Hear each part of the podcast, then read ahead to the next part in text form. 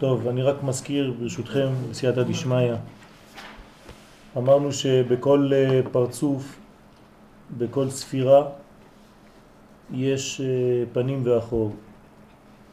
אמרנו שהפנים זה החלק העליון והאחור זה חלק התחתון.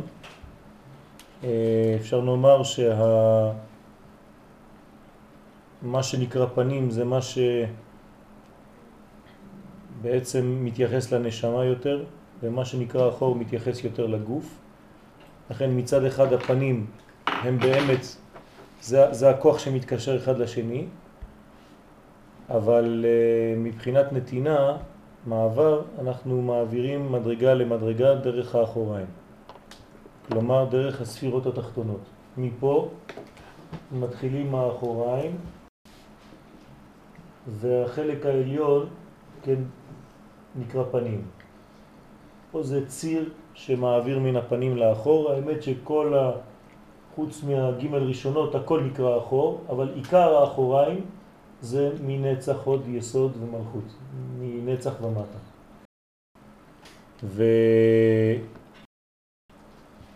ולמדנו גם שהפעולה של האחוריים זה להיות לבוש, לבוש של המוחים, כן? קטע חוכמה ובינה, בעיקר חוכמה ובינה נקראים מוחים, וכל החלק התחתון זה הופך להיות לבוש בשביל המוחין האלה, כלומר להלביש את הדברים. כל דבר בעולם הזה שאין לו לבוש לא מתגלה, ולכן הוא גם לא מעניין אותנו. כל דבר שהוא בלתי מלובש לא מעניין אותנו, זה לא העניין שלנו, אין לנו לחפש בדברים שאין להם לבושים. כל דבר שאתה רוצה להעביר בעולם הזה, אם אין לו לבוש, והלבוש הוא בעצם היופי של הדבר שאתה הולך להעביר, אם הלבוש לא יפה, אז הפנימיות לא תתגלה בצורה נכונה. כלומר, כשאני אומר יפה, זאת אומרת ממש לפי האור, לפי המוחים. אם אתה רוצה שתעבור חוכמה ובינה, אתה צריך לבושים אחוריים שממש עושים את העבודה מדויקת, לא פחות ולא יותר. כמו שאמרנו בכהן, שהיו לו לבושים ולבש הכהן מידו בד, ומכנסי בד ילבש, ויהיו על בשרו, כלומר ממש מידות מדויקות של לבושים ביחס לאורות הפנימיים. ככה הדברים מתגלים בעולם הזה.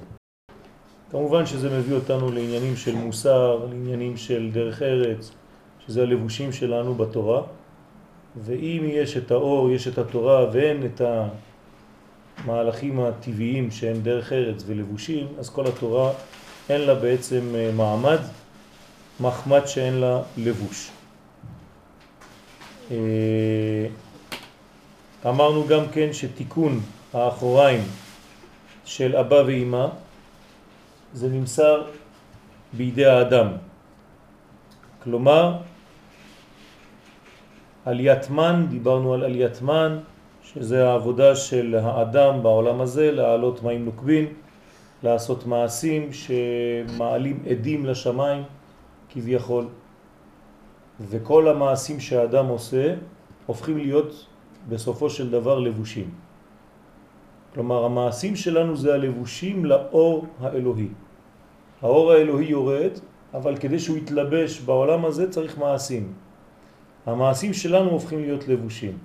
כמה שאני מלביש יותר, וזה התנועה, להלביש זה לעלות, זה נקרא אור חוזר, זה הופך להיות לבוש לאור הישר שיורד. כשאנחנו אומרים עולה ויורד זה לא פיזית, כן? יורד זה מתגלה ועולה זה מלביש. אז יש מלביש זה עלייה ויש מתגלה זה ירידה. אז לעלייה הזאת קוראים מים נוקבים, מים שבאים מצד הנקבה, כן? מעוררת את התשוקה מלמטה, והמים דחורים, מים של הזכר, באים ממעלה למטה. וככה אנחנו בעצם עושים את החיבור בין המים העליונים לבין המים התחתונים, וכולם הופכים להיות חטיבה אחת. אז היום בעזרת השם נתחיל בעניין הזה של הנסירה. תולדות תיקון האחוריים על ידי האדם. להבין עניין הנסירה, עלינו להבין תחילה למה יצאו זון בראשונה כשהם דבוקים אחור באחור. כן? זון בהתחלה יצאו דבוקים אחור באחור. כלומר, זון, יש לכם את זה בנייר הזה, החלק, תסתכלו על הלוח, יותר קל, החלק הזה נקרא זכר, כל החלק הזה הוא סוד הזכר, אז קוראים לו בראשי תיבות זה, והיא סוד הנקבה, אז קוראים לה רק בראשי תיבות נון, ושניהם ביחד נקראים זון, זכר ונקבה. זה הביטוי זון. כשיצאו זון בהתחלה, הם יצאו אחור באחור, כלומר, אני עושה פנים בצורה כזאת, הם יצאו בצורה כזאת. הפנים של הנוקבה לא היו מאותו צד של פנים של הזכר. צריך להבין מה משמעות הדברים האלה. ואמרנו ברמז על סדר העבודה שהם יצאו אחור באחור כי אין שם בחירה חופשית. כלומר, בשלב ההתחלתי, כשהדברים נבראים בהתחלה, כשהקדוש ברוך הוא נותן דבר בהתחלה, אין לו בחירה חופשית. זה אקסיומה. אבל שלב ב' יש נסירה. וכשיש נסירה יש הפרדה של המצב הזה, ונותנים להם עכשיו בחירה להיות פנים בפנים. וזה כבר בחירה להתחבר. כלומר, כל מה שאתה מקבל בחיים שלך, בהתחלה זה הכרחי. למשל, הקדוש ברוך הוא ברא אותנו ישראל. אין לנו מה לעשות, יש לנו נשמה ישראל. אבל זה לא בחירה, אין לי בחירה פה. אז מה אני עושה? הבחירה שלי בחיים זה לגלות את הנשמה הזאת ישראל לפי המעשים שלי, לפי כל מה שאני. אם אני מוציא את מה שקיבלתי בפוטנציאל, אז אני הופך להיות פנים בפנים, זה נקרא בחירה. לפני זה אין לי בחירה חופשית. אז אני ישראל, אבל מה עשיתי עם הישראל הזה? אולי חנקתי את הישראל מבפנים ולא הוצאתי את זה. כל החיים שלי אני ישראל, אבל לא עשיתי שום דבר כדי לגלות את הישראל שבי, חז ושלום. ברגע שאני מגלה את ישראל שבי, אז לא רק שנולדתי ונבראתי אחור באחור, אלא עשיתי בעצמי מעבר של פנים בפנים. כלומר, מה שקיבלתי מתנה, עוד פעם חתמתי, אני בוחר. לא מספיק להיוולד יהודי, צריך לבחור לגלות את יהדותו. כשאני אומר לגלות את יהדותו, זאת אומרת לגלות את מה שקיבלתי במתנה. את מה שקיבלתי בכוח, בפוטנציאל, את האור האלוהי הזה. לכן כתוב בגמרא ישראל אף על פי שחטא ישראל הוא אבל הוא לא גילה. עובדה הוא חוטא. ברגע שאתה חוטא אתה מחטיא את המטרה. לכן כל העניין לא לחטוא זה כדי לגלות את הישראל שבנו וכשאנחנו מגלים את הישראל שבנו אנחנו פחות ופחות חוטאים. אין אדם בארץ אשר יעשה הטוב ולא יחטא. אין דבר כזה. כולנו חוטאים. לכן כולנו לא מגלים במאה אחוז את הפוטנציאל שיש לנו. אנחנו קצת מחטיאים, אבל אפשר לתקן. לאט לאט, לאט לאט אנחנו נעשים יותר ויותר טובים, זה מה שצריך לשאוף, להיות יותר ויותר טובים, להיות יותר ויותר עדינים. כן? כשאני אומר עדינות, זאת אומרת עם הרבה יותר הרגשה של כל תזוזה קטנה. אדם שמתקדם בחיים שלו כל דבר קטן הופך להיות חשוב. בהתחלה זה גס. אתה עושה דברים כלליים, גדולים, כן? זה כמו שאתה עושה יעלום. בהתחלה אתה הולך להר שעובר עם גרזנים.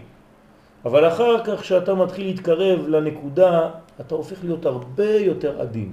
ככה זה בחיים שלנו. האדם צריך להיות, בהתחלה הוא, כן, יש לו גסות, ולאט לאט כשהוא מתקדם בחיים הוא הופך להיות עדין, הדיבור שלו משתנה, המעשים שלו משתנים, הוא עושה פחות רעש, הוא יותר אה, בענבה, פחות תופס מקום, למרות שהוא יותר תופס מקום, אבל הכל מאוד מאוד עדין. והנה הטעם שראשית הצילותם של זון הוא צריכה להיות בחינת אחור באחור. מה הטעם? פה אנחנו יוצאים מהחסידות וחוזרים לקבלה. כשאחוריהם דבוקים זה בזה, כמו בשלב הראשון, הוא כדי שלא יתאחזו הקליפות באחורי הנוקבה יותר מדי. הנוקבה זה החלק התחתון, יש בה תכונה כזאת שהיא קרובה לקליפות. כן, כי הרגליים שלה יורדות לעולמות תחתונים, אז היא קרובה לקליפות. נאמר עליה, רגליה יורדות מוות, ולכן צריך לשמור עליה, כי שם אוחזים הקליפות. אצל מי הלך הנחש? לא אצל אדם, הוא הלך אצל חווה קודם כל. מחווה, כשסוד המלכות, אחר כך זה עבר לאדם. בסדר? זאת אומרת שהקליפות, מכיוון שהן קרובות יותר אל הנוקבה, אז יש לה יותר מדי אחיזה וצריך לשמור עליה. באיזה צד הקליפות קל להם יותר לאחוז? באחור ולא בפנים. כמו בן אדם רגיל שאתה רוצה להתקיף אותו, כן, והוא לא רואה אותך, אז יותר קל להתקיף אותו מאחורה. אותו דבר אצל הנוקבה, הקליפות באחורי הנוקבה, חז ושלום, יכול להיות יותר מדי אחיזה. לכן, כדי שלא ינקו מאחוריה המגולים יותר מדי, והתחזקו לשלוט בעולם, למה? כי פה זה המלכות, זה השליטה על העולם. מי שיש לו את המלכות, יש לו את הדגל, הוא שולט. אז הקליפות הן קרובות למלכות. אם הם חז ושלום נכנסים למחנה הזה של מחנה המלכות, זהו. מי שתופס את הדגל הוא המלך. אם אין מלכות בישראל, יש מלכות באומות העולם. כשזה קם, זה נופל, ככה כתוב, על אדום וישראל, כן? עשיו, עשיו ויעקב. כתוב ולאום מלאום יאמץ ורב יעבוד צעיר. מה זה ולאום מלאום יאמץ? מפרשים חז"ל, כשזה עולה זה יורד, כשזה יורד זה עולה. תמיד יש להם מין משקל כזה. מי שמחזיק את הדגל, מי שמלך. בסדר? אדום זה ארצות? קשה להגדיר, אבל, אבל בגדול, כן, בוא, בוא, בוא נשאר בעשיו, עשיו הוא אדום, וכן. עשיו, כן, USA. כן. זה, זה הקרבה, בוא נגיד. טוב. ולכן, כדי שלא ינקו מאחורי המגולים, אז צריך המעציל להוציאם תחילה כשהם דבוקים אחור באחור דיבוק גמור, באופן שאין מקום לסית רחה להיכנס ביניהם, לינוק משם כלל. אז סוגרים להם את האחוריים, ואז כשאתה מסתכל מכל הצדדים אתה רואה רק פנים. כן? כי הגב דבוק.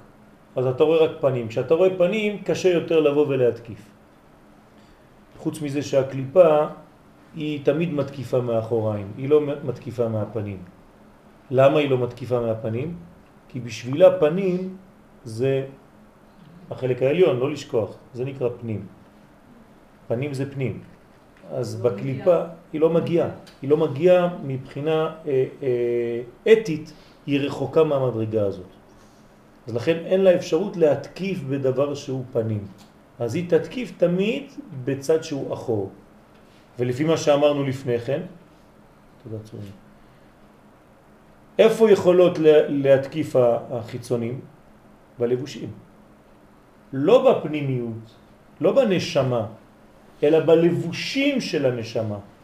זאת אומרת, אצלנו, במידות שלנו, במעשים שלנו, בחלק התחתון, בגילוי, לא בפנימיות. הנשמה שלנו, אלוהי נשמה שנתת בי טהורה.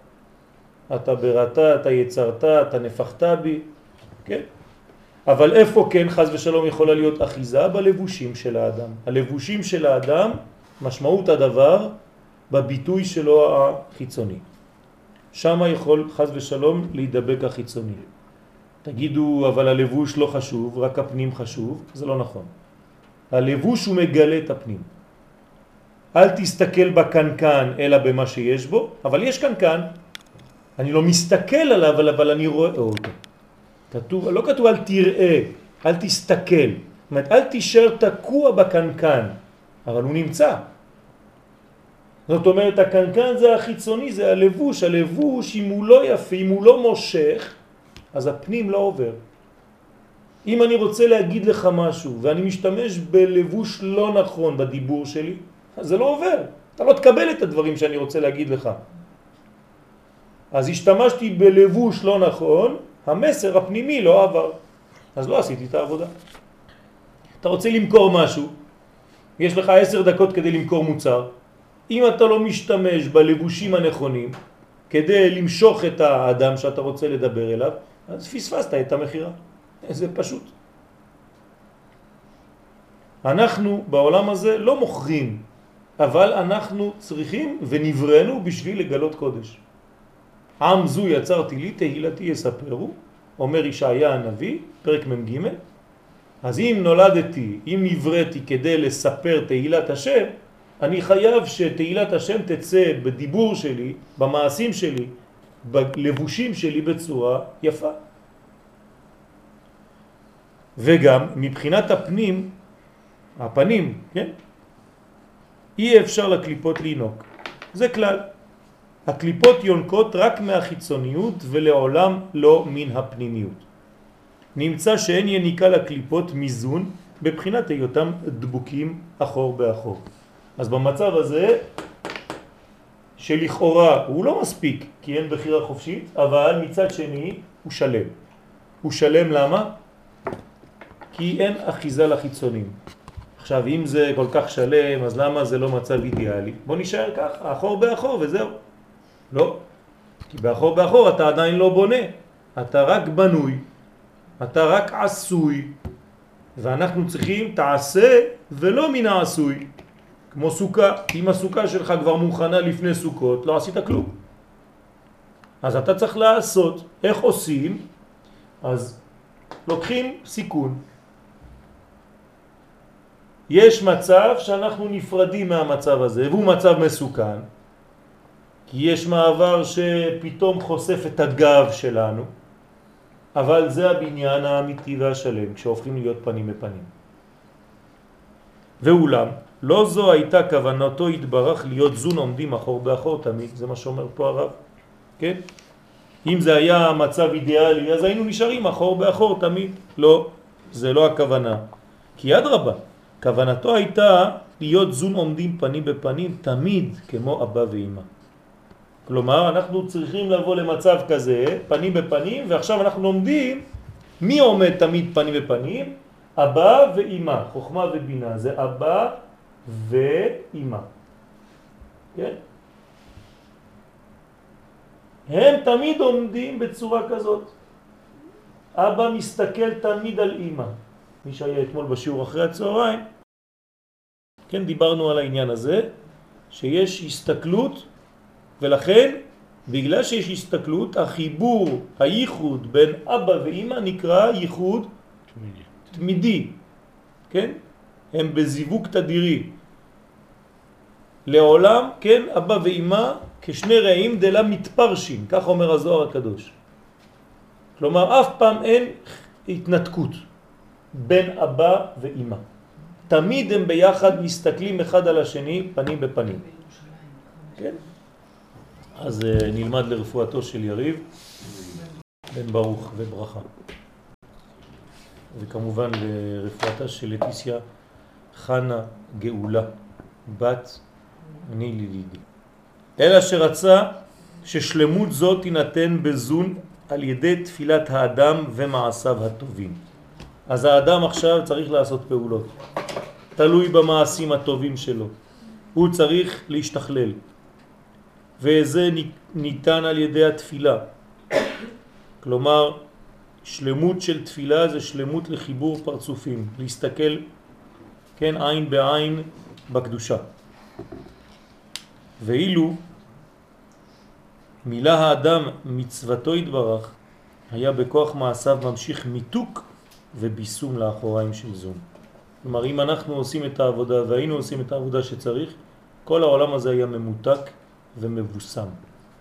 אם יש בעיות בעולם שלנו, זה בגללנו.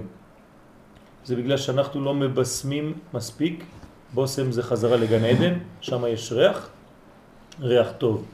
אם אין ריח טוב בעולם הזה, עדיין, זאת אומרת שאנחנו עדיין לא מתנהגים כמו שצריך. באופן שגם כאשר יזדווגו פנים בפנים ויתגלו אחוריים שלהם לא יהיה כוח בסטרא לינוק משם יתר על מידתו. כלומר, אם היינו מתקנים מספיק את הלבושים שלנו, את זון, אז אפילו שהיינו עוברים למצב של פנים בפנים, אז היניקה בגב לא הייתה חזקה כל כך. אבל חז ושלום כשאנחנו לא מתקנים את הלבושים שלנו, והלבושים שלנו זה פנים או אחור? אחור. אז כשאנחנו הופכים להיות פנים בפנים, מה חשוף? האחור. אבל בגלל שהאחור, הלבושים לא בסדר, אז מה קורה חז ושלום? אז יש סכנה דווקא כשאתה פנים בפנים. בסדר? ותמיד כשאנחנו עוברים מאחור באחור לפנים בפנים, יש סכנה גדולה, כמו שאומר בית לחם יהודה, רבי יהודה פתיה, שיש שש מדרגות פה של מסירה, ולכן היו שש שנים של מלחמה כדי לחזור לארץ ישראל ושישה מיליון יהודים. זה הנסירה. ככה הוא מסביר שם, לפני שזה קרה, לפני 120 שנה בערך, שיהיה מצב שעם ישראל יחזור לארצו והם יעברו מאחור באחור לפנים בפנים, וכשהם יבואו לארצם, אז בזמן של המעבר הזה, בגלל שעדיין לא בנוי כמו שצריך, תהיה נסירה של שש מדרגות, וחז ושלום יהיה מה שהיה. כן? נמצא שאין האחוריים של הנוגבה מקום מוכן ליניקת הקליפות, אלא עד שלא נמשך להם מיתוק על ידי מעשה אדם. אנחנו לא צריכים להיות מפחדים מהמצב הזה של פנים בפנים. הפוך. אבל אנחנו צריכים לתקן את המידות שלנו, את המעשים שלנו. בוא, בוא, בוא, שלום עליכם.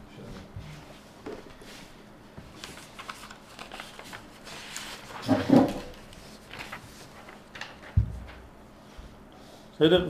ולא היינו אמורים לפחד מלהיות פנים בפנים, ושהקליפות ינקו משם, כן? כי, כי אנחנו אמורים על ידי התפילה שלנו למתק את הדברים. אבל uh, אנחנו לא מספיק מתייחסים לתפילה כמו שצריך. התפילה הופכת להיות איזה מין uh, עול. אנשים חושבים שהתפילה זה לא חשוב. ויש בעיה בדבר הזה. כי התפילה זה החלק הכי עליון, הרבה יותר גבוה מהלימוד אפילו. וכולנו קצת לוקים בדבר הזה. אז שוב אין האחוריים הללו מקום מוכן לקליפות לנוק משם, וממילא אין עוד מניעה שתמנע את זון מלשוב פנים בפנים כאשר הייתה מחשבתו התברך מתחילה. הקדוש ברוך הוא רוצה שנגיע למצב הזה של פנים בפנים, ואנחנו צריכים להגיע לשלב הזה בלי פחד. איך להגיע לשלב הזה בלי פחד? על ידי תפילה. תפילה וחיבורים ותיקון האחוריים. ולכן אילו עמד אדם הראשון במצוותו ביום היבראו והתפלל לפניו התברך כראוי לו. כן, אדם הראשון היה אמור לעמוד ולהתפלל. מיד היו זון ננסרים, כן, כי הם נולדו אחור באחור, כן, אדם הראשון, וחווה, שעדיין לא הייתה חווה, אלא שניהם היו נקראים אדם, אז הם היו ננסרים ואחוריהם מתבשמים בזכות התפילה שלו, וחוזרים להזדבק פנים בפנים כפי כוונתו יתברך בהם. כלומר, אשר ברא אלוהים לעשות. זה נקרא לעשות. לעשות זה לעבור מאחור לפנים על ידי שמירה ותכנון איך עוברים מאחור לפנים, לא בגסות, אלא על ידי תפילה ושמירה ודאגה שלא ינקו החיצונים יתר על המידה. שהנה על זה נאמר לו, כן, לא תוהו ברעה לשבת יצרה.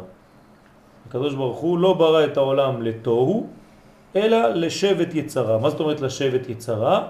שזכרים ונקבות יתחברו. כלומר שאדם ימצא לו אישה. כי אם לא, העולם הזה נקרא תוהו. והקדוש ברוך הוא ברא את העולם כדי ליישב אותו, שיהיו בני אדם. המצווה הראשונה בתורה זה פירו ורבו. זאת אומרת, מצב של פנים בפנים. וכל עוד אדם אינו במצב של פנים בפנים, כשהוא לא מצא אישה, הוא כאילו מראה רק בינתיים אחוריים. ולכן הוא חשוף יותר לכל מיני התקפות חיצוניות, מחשבות זרות ולא לא טובות. לכן אדם שהוא בלי אישה, אומרים חז"ל שהוא בלי ברכה, הוא בלי תורה, הוא בלי הרבה הרבה הרבה דברים. אישה פחות, כן. אישה פחות, אבל זה נכון גם כן לגבי האישה, רק שהמצווה ניתנה לגבר ולא לאישה. כן? אין לאישה מצווה להביא ילדים. בתורה אין מצווה כזאת בשביל האישה. המצווה הזאת ניתנה לאיש. אבל כדי לעשות את זה הוא צריך אישה. לפחות אה, עד היום, אני לא יודע, אולי ימציא עוד משהו. פירוש, אף על פי שבאמת מתחילה תוהו ברע, לנוקבה באחורי זה בסוד בהי ברעם, הרי לא הייתה זאת סוף כוונתו, כן? כי אנחנו לומדים שהמצב של אחור באחור נקרא תוהו. אז מה זה לשבת יצרה? פנים בפנים. תשימו לב את ההבדל, יש הבדל בין תוהו ברעה ולשבת יצרה. בתוהו יש בריאה ובשבט יש יצירה. מה זה אומר? יותר מדויק, יותר... נתן אה, לזה צורה. בריאה זה חומר גולמי. יפה, זאת אומרת שבריאה זה עדיין לא עשייה, זה לא יצירה. בריאה זה עדיין עולם רוחני. כשהקדוש ברוך הוא בורא את אדם הראשון, כן? הוא ברא אותו, זכר ונקבה ברא אותם. מה זה אומר? שהם עדיין לא בעשייה, הם רק חומר גולמי. כל בריאה זה בעולם גבוה מאוד. יצירה זה כבר פה. אז לשבת יצרה זה כבר פנים בפנים, זאת אומרת עבודה יותר תחתונה, יותר קרובה אלינו. אבל תוהו ברעה, זאת אומרת בהתחלה זה תוהו, כי זה עולם עליון, לשבת יצרה. לשבת זה מלכות, יצרה יצירה. כלומר עשייה ויצירה. אז לא הייתה זאת כוונתו, סוף כוונתו בה להיות, ליותה תוהו באחוריים. ולא ברעה כן, אלא לתת מקום לאדם שיזכה הוא במעשיו הטובים, שעל ידם יחזירנה לפניו של זה בסוד לשבת יצרה. זאת אומרת, הקדוש ברוך הוא ברא את העולם בצורה כזאת, שיהיה מקום לאדם לעשות את עבודתו. והאדם עושה את עבודתו על ידי תיקון זה שהוא מעביר את המצב של אחור באחור למצב של פנים בפנים. מצב של חוסר בחירה חופשית, של הכרח, למצב של בחירה. וזאת השמחה של הקדוש ברוך הוא. כשאני בוחר לעשות מה שהוא מצווה אותי. תשימו לב, הוא מצווה אותי, אבל אני בוחר לעשות. אז הרבה יותר נחת רוח לבורא, למרות שהוא ציווה אותי. יש נבואה. הנבואה היא שעם ישראל יחזור לארצו. נו. אבל כשאני לוקח כרטיס טיסה של אלעל ועושה עלייה, אז אני עושה בבחירה את מה שהקדוש ברוך הוא ניבא לי בהכרח. כלומר, יום אחד אתה תבוא, בסדר, אז אני מחכה. לא, תקנה כרטיס. ואותו דבר בכל התחומים בחיים שלנו. זה לא בגלל שהקדוש ברוך הוא הבטיח משהו שאנחנו צריכים לחכות להבטחה הזאת, אלא אנחנו צריכים לבחור לממש את ההבטחה האלוהית. אז לכן אין סתירה בין ההבטחה האלוהית לבין האפשרות העשייה שלנו, ויש בחירה חופשית אפילו. וזה מה שקשה להבין, כן, בסתירה האלוהית. בעניין האלוהי יש תמיד סתירות. איך הוא יודע, אם הוא כבר קבע, אז אין לי מה לעשות. אז איך הוא כבר קבע וגם יש לי בחירה חופשית. זה תמיד אותה סתירה שחוזרת, אז אין סתירה בדבר הזה. הוא קבע אמנם, אבל הוא נותן לך אפשרות להיות חלק מהתהליך, אתה שותף. יש שאלות עד כאן? או שלא הבנתם כלום, או שהכל ברור. אז ברוך השם. מבחינת, ה- רק כדי להבין שוב את העניין של הפנים בפנים, זה- אני רוצה לנסות להבין את זה כאילו מכיוון אחר. תסביר. למשל העלם. העלם, כן, אנחנו חיים, העולם הזה הוא העלם. כן. בגלל, כאילו ככה בהבנה שלי, בגלל זה יש גם בחירה. כי אם נניח לכולם ברור שיש קדוש ברוך הוא, לא הייתה בחירה. נכון, ולא לכולם ברור לגמרי. כל אחד ברמה שלו, יש לו את ה... נכון. אז, אז שוב להבין, כאילו בעולם, כאילו יש כאן מקומות שבהם, איך אומרים, עולם האמת, הכל אמת. כן. יש מדרגות שבהן הבחירה פחות גדולה. כמה שאתה רואה יותר, פחות יש לך בחירה חופשית. כמה שאתה פחות רואה, כמה שיש לך בחירה חופשית. אז בעולם, העולמות העליונים, בפנים, בפנים רואים. איפה זה עולם הבא? מבינה ומעלה זה נקרא עולם הבא. אז בעולם הבא אין בחירה כמו בעולם הזה. העולם הזה זה ו"ק. העולם הבא זה י"ק. העולם הבא נברא ב... איך אומרת הגמרא? באיזה אותיות נברא העולם הבא? ביוד. כלומר חוכמה. והעולם הזה נברא בה', העולם הזה.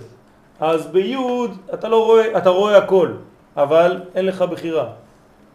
אבל בה' אתה פחות רואה, ושם הבחירה נובעת, מופיעה. עכשיו מה השאלה? השאיפה, השאיפה, בסוף.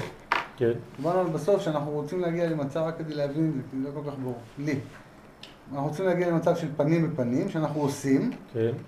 ובכל זאת תמיד תהיה איזושהי יניקה קטנה לחיצונים. בינתיים כן.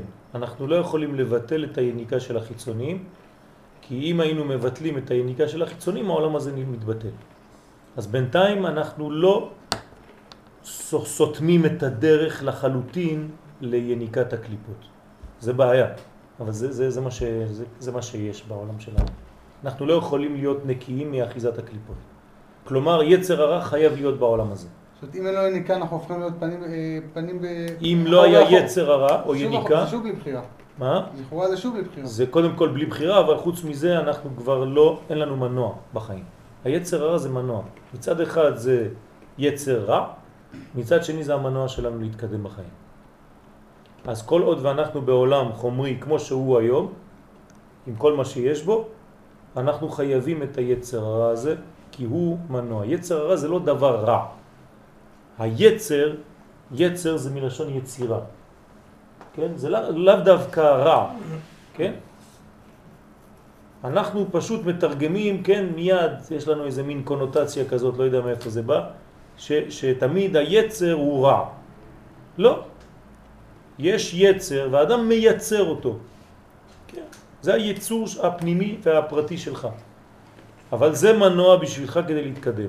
אבל גם זה אה, הרבה בחיים שדבר חדש הוא רע, כאילו, עד שמוצאים איך להשתמש בו. הוא לא רע, הוא גולמי, יש לו פוטנציאל, רק צריך לדעת איך משתמשים בו. כן, כאילו מההתחלה משתמשים לא כל כך טוב. אבל, זה לא, אבל הוא לא רע. הוא לא רע. אבל השימוש זה- שלי בדבר הזה אולי רע, אבל הוא... אה. בסדר, אבל זה, זה נקרא בירור, זה כבר משהו אחר.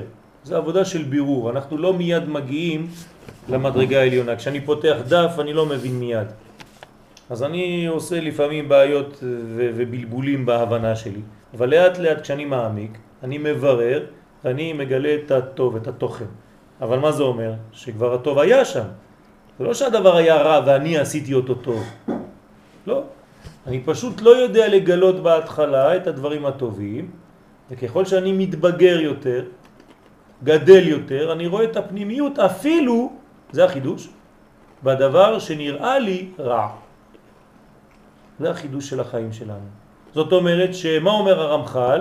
שהעתיד הרע להתגלות ולהיות טוב. אתה תראה בסוף שאפילו מה שאתה חשבת שזה רע, שזה לא נכון, אין דבר כזה. כי יש פסוק מפורש, מאת השם לא תצאנה הרעות והטוב. אין דבר כזה, הרע לא יוצא מהקדוש ברוך הוא, אין רע. אם יוצא דבר רע ממנו, זאת אומרת שהוא רע, חז ושלום. אין דבר כזה. אז מה כן? הדברים כשהם יורדים לעולם שלנו הם תופסים לבושים שנראים לנו כדברים לא טובים. אני מעדיף להגיד לא טוב מאשר רע, כי אין דבר כזה רע, יש לא טוב. יש כיסוי לטוב. אבל ככל שאני מתבגר יותר, אני רואה שאפילו הלא טוב, כן, הוא גם כן היה טוב. רק הוא לא הייתי במדרגה להבין את הדברים, למה זה היה באותה תקופה. והתברר לנו רטרואקטיבית, בביאת המשיח, שהכל היה לטובה. כל הרוורסים שעשינו בחיים, גם הם היו חלק מההתקדמות שלנו. אין רוורס. הרוורס הוא חלק מההתקדמות. אז זה נקרא רוורס, נכון, כי אתה עשית אחורנית קצת כדי להסתובב כי היה מכשול. אז אתה לא מבין את הכל מיד, אבל ככל שאתה מתבגר יותר אתה רואה שכל השלבים שעברת בחיים הם היו חלק מהחיים שלך. בסדר? אז, אז הדברים לאט לאט אפשר לתפוס אותם מכל מיני כיוונים. אם יש למישהו רעיון, כן, בשמחה אפשר להוסיף עוד על המצב הזה של בהתחלה אחור באחור ואחרי זה מצב של מעבר פנים בפנים. כן? ב' תולדות תיקון המן על ידי האדם, כן? מים נוקבים. כדי להבין היטב כיצד עניין הנסירה והחזרת זון פנים בפנים תלויים במעשה האדם, יש להבין תחילה למה יצאו זון בראשונה דבוקים אחור באחור. הנה בעת התיקון נתברר תחילה פרצוף ארי חנפין. פה אנחנו נכנסים לעולם התיקון. בעולם התיקון שנקרא גם כן בשם אחר עולם האצילות. איזה פרצוף נברא ראשונה בעולם האצילות? עולם האצילות לא היה, כן? לפני שהיה עולם האצילות, מה היה? איזה עולם? אה? מה זה נקודים? איזה עולם היה לפני עולם האצילות? אדם קדמון. בתוך אדם קדמון יש עקודים, נקודים וברודים. ברודים זה כבר אצילות, אבל כל זה באדם קדמון. העולם שלפני גילוי האצילות נקרא אדם קדמון. שם יש שלבים, לא חשוב. עכשיו, כשהיה קלקול, כשהיה שבירת הכלים, באיזה עולם הייתה שבירת הכלים? באדם קדמון. באיזה חלק ממנו, כן, נפלו הכלים ועתידים להתתקן? אם אני לוקח, נגיד, כן, זה הכל רוחני, אדם קדמון, זה הראש שלו, זה הטבור שלו וזה הרגליים שלו. מהטבור ולמטה זה אדם קדמון, אבל מהטבור ולמטה עתיד להיות עולם האצילות. עולם האצילות מתחיל מטבורו של אדם קדמון ולמטה עד הרגליים שלו. זאת אומרת שפה יהיה עולם התיקון. עכשיו זה לא התגלה מיד התיקון, כל עולם האצילות פתאום מופיע איזה בלוק, אצילות. אין דבר כזה, זה נבנה, זה תהליך, זה כמו דבר שיוצא מדבר ומתקדם. מה נברא ראשונה פה? איזה פרצוף באצילות? ארי חנפין. כלומר, מדרגה של קטר. הנה, כל זה זה אצילות. בסדר? אז קודם כל היה אריך, הוא הופיע ראשונה. זה מה שאומר פה.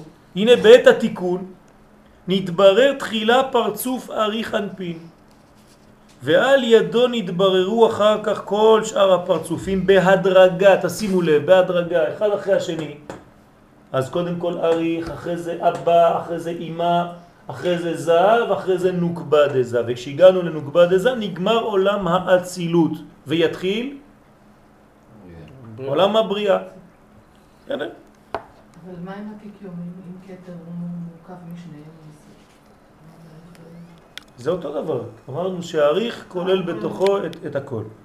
אך הבדל גדול יש בין תיקון שאר הפרצופים לבין תיקון הנוקבה דזה. כלומר, כל הפרצופים הם נתקנים, ויוצא דופן, משהו מיוחד קורה בנוקבה דזה, במלכות. יש לה תיקון מיוחד, היא. כן? יש לה תיקון מיוחד. מה יוצא דופן אצלה? כי שאר הפרצופים, מה? את רוצה לענות. שמה? אה, את כבר נכנסת לשיעורים קודמים, יפה. כן? בוא נראה. כי שאר הפרצופים, גם הם וגם בחינת המן שלהם נתבררו בידי שמיים. אז פה אנחנו אומרים את זה בצורה אחרת. מה שוויקי אמרה, כן, היא דיברה בעניין של ספירות, פה אנחנו נגיד את זה בפשטות יותר. כל מה שתוקן לפני המלכות, תוקן הכל בידי שמיים. הקדוש ברוך הוא עשה את הכל. והוא השאיר רק את החלק התחתון של כל הבניין הזה, מלכות, כן? לכן לא היה עיכוב בבירורם. פה לא היה עיכוב. למה? הקדוש ברוך הוא לא מתבלבל. הוא עושה גם את החלק העליון, גם את החלק התחתון. כן? מה שאין כן הנוגבה, שאף על פי שעצמותה גם הוא נתברר בידי שמיים, יחד עם שאר הפרצופים, הנה המן שלה לא נתבררו בידי שמיים. כלומר, החלק התחתון המאפשר את העליית התשוקה, הרצון לקבל, כן? זה לא נברא בידי שמיים. על זה נאמר, הכל בידי שמיים, חוץ מיראת שמיים. עכשיו אתם יודעים למקד איפה נמצאת יראת שמיים. מה זה יראת שמיים? המן של המלכות, ההשתוקקות שנמצאת במלכות. כמה אני רוצה לקבל מהקדוש ברוך הוא. זה שייך לי. כי כביכול לא הספיק כוח עליון, כביכול, כן? לבררם להיות אחיזת הקליפות בהם חזקה מאוד. יותר מאחיזתה במן של שאר הפרצופים. פה יש קושי כאילו גם לעליונים לבוא ולהתערב בחלק הזה שנקרא מן של המלכות. אז הוא לא מתערב בזה, הוא נותן את זה לעבודת האדם. וכיוון שהמן של הנוקבה לא נתבררו בכוח עליון, הוצרכו זון להישאר דבוקים אחור באחור בינתיים, כי אין הנוקבה חוזרת פנים בפנים עם זה, אלא בכוח המן שהיא מעלה ומבררת. זאת אומרת, המעבר מפה, אחור באחור, לפה, פנים בפנים, תלוי בכמה אני רוצה, בבחירה החופשית שלי.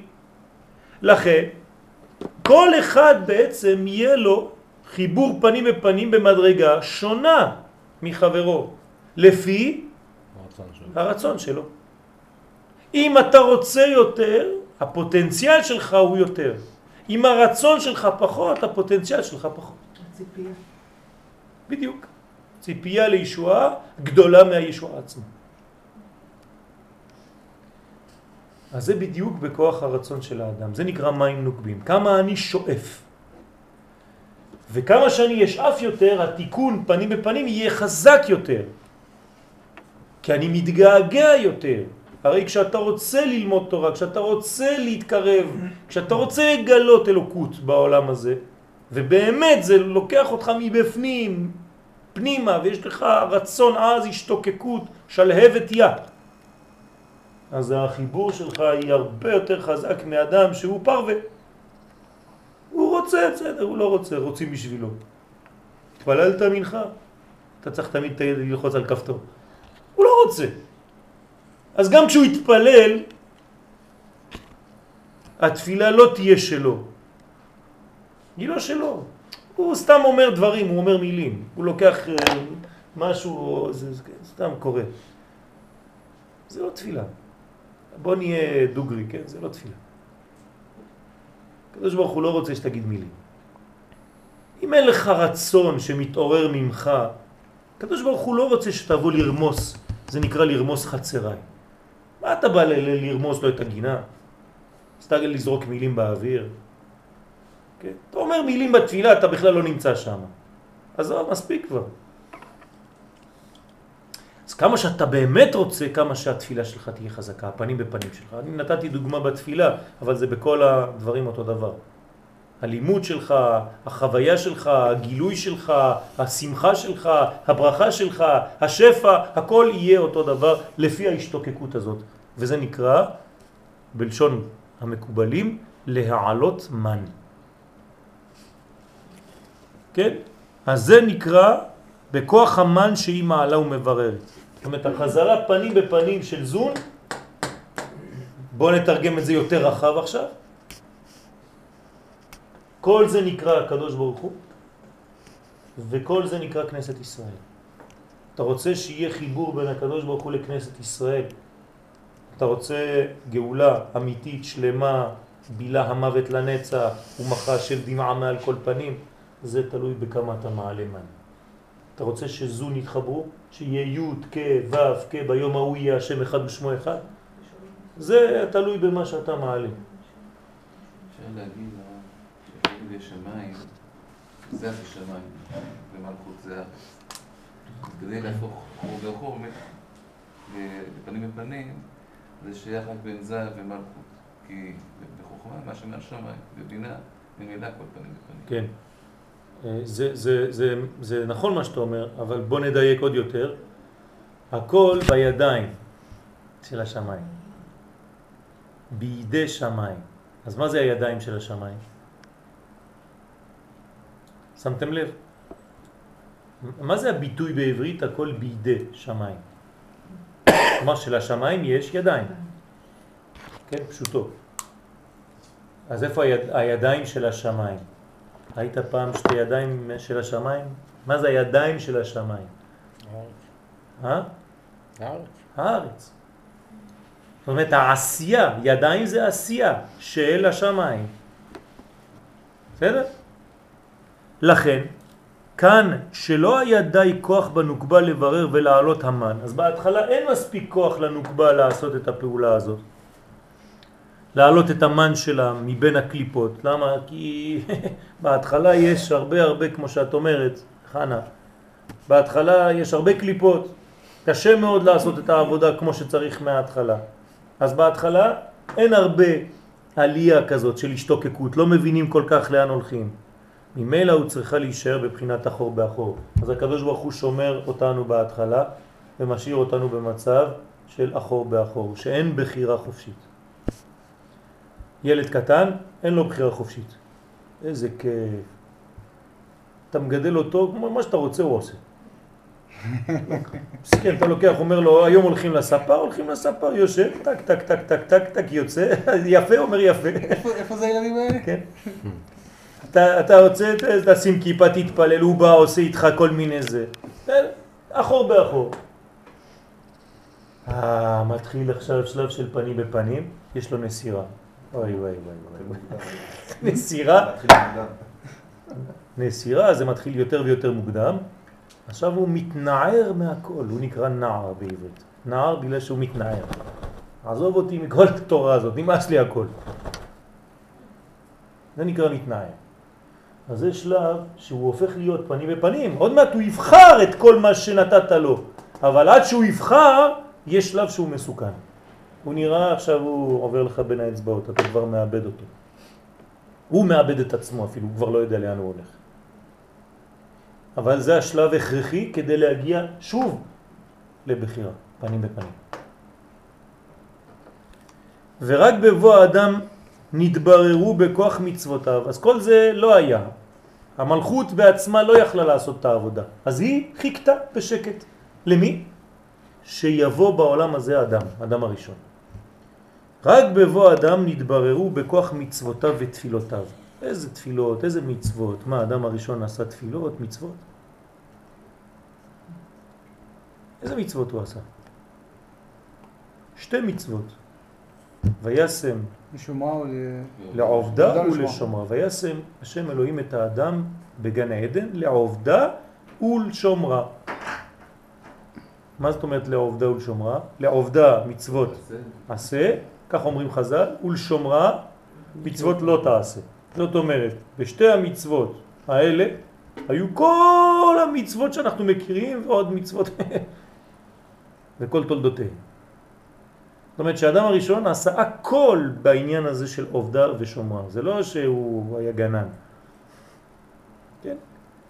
זה, זה, זה, זה גם נכון. יש שישה ימים שאנחנו צריכים לעשות לעובדה ולשומרה, ובשבת אנחנו צריכים לעשות רק לשומרה. כן? כי יעשה הוא בצורה שונה. למשל בשמיטה. בשמיטה מה מותר לנו לעשות בגינה? כן מותר, לשמור שלא יתקלקל. אסור לי שהגינה שלי תמות. להחזיק את הקיים. אני צריך להחזיק את הקיים, אבל אני לא מוסיף. אז זה נקרא, כן, שאני שומר. אבל כשאני גם יכול להוסיף, זה עכשיו.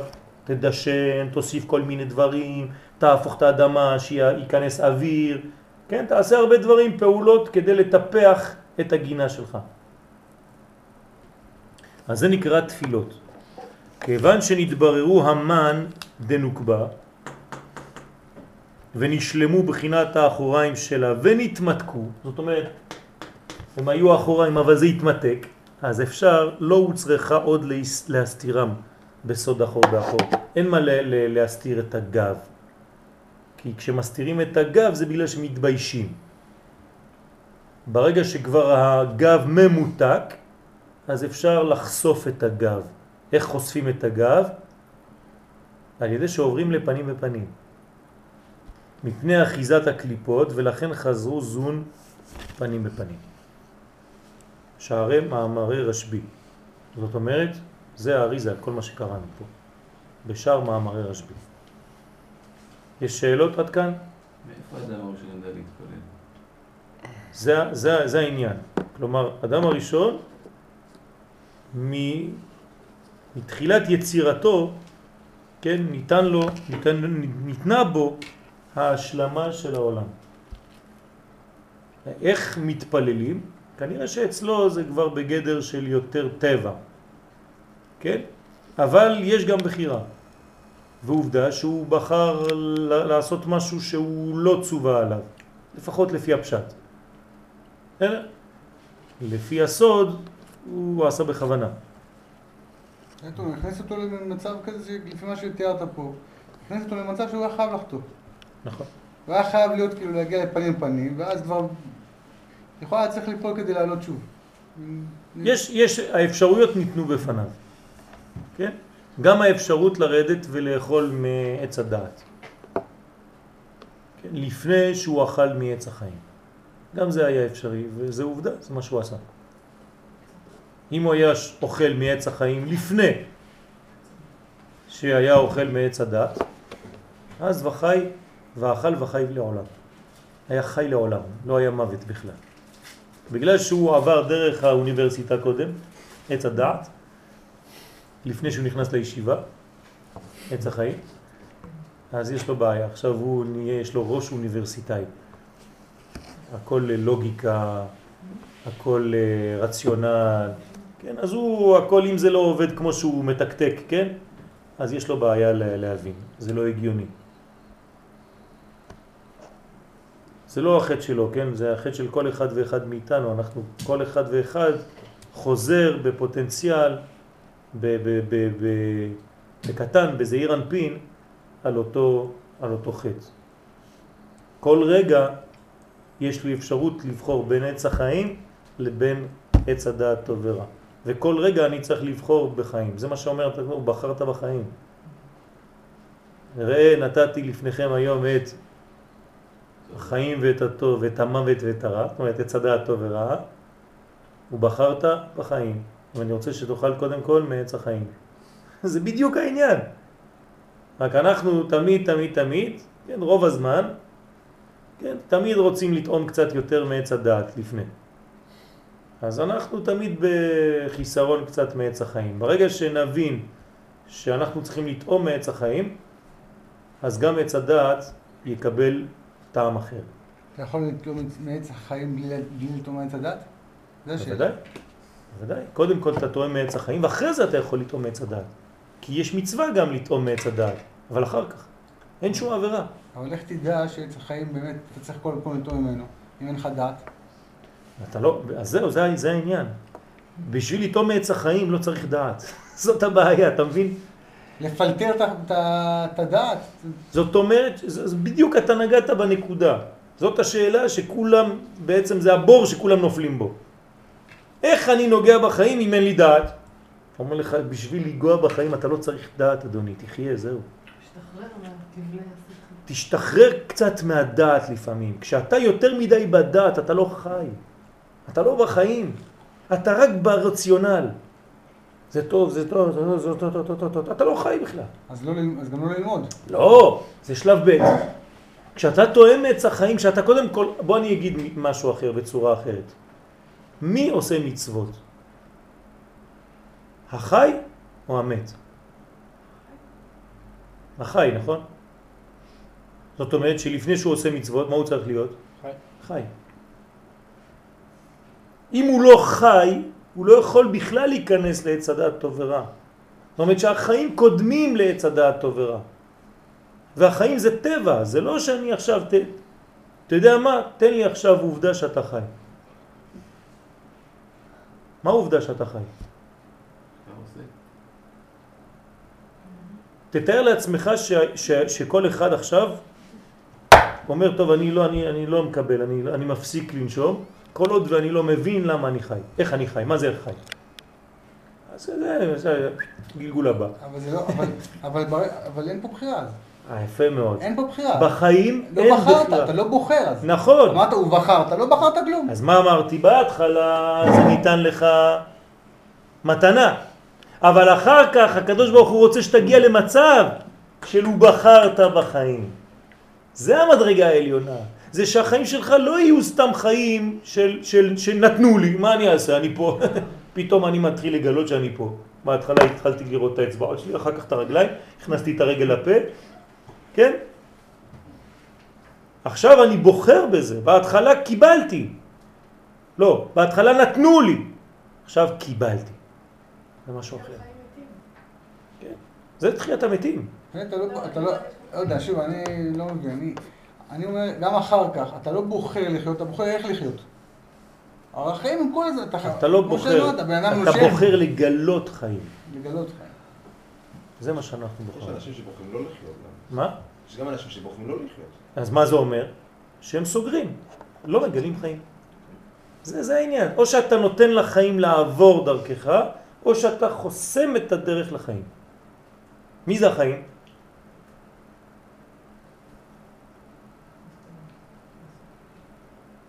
מה- מי זה חיים?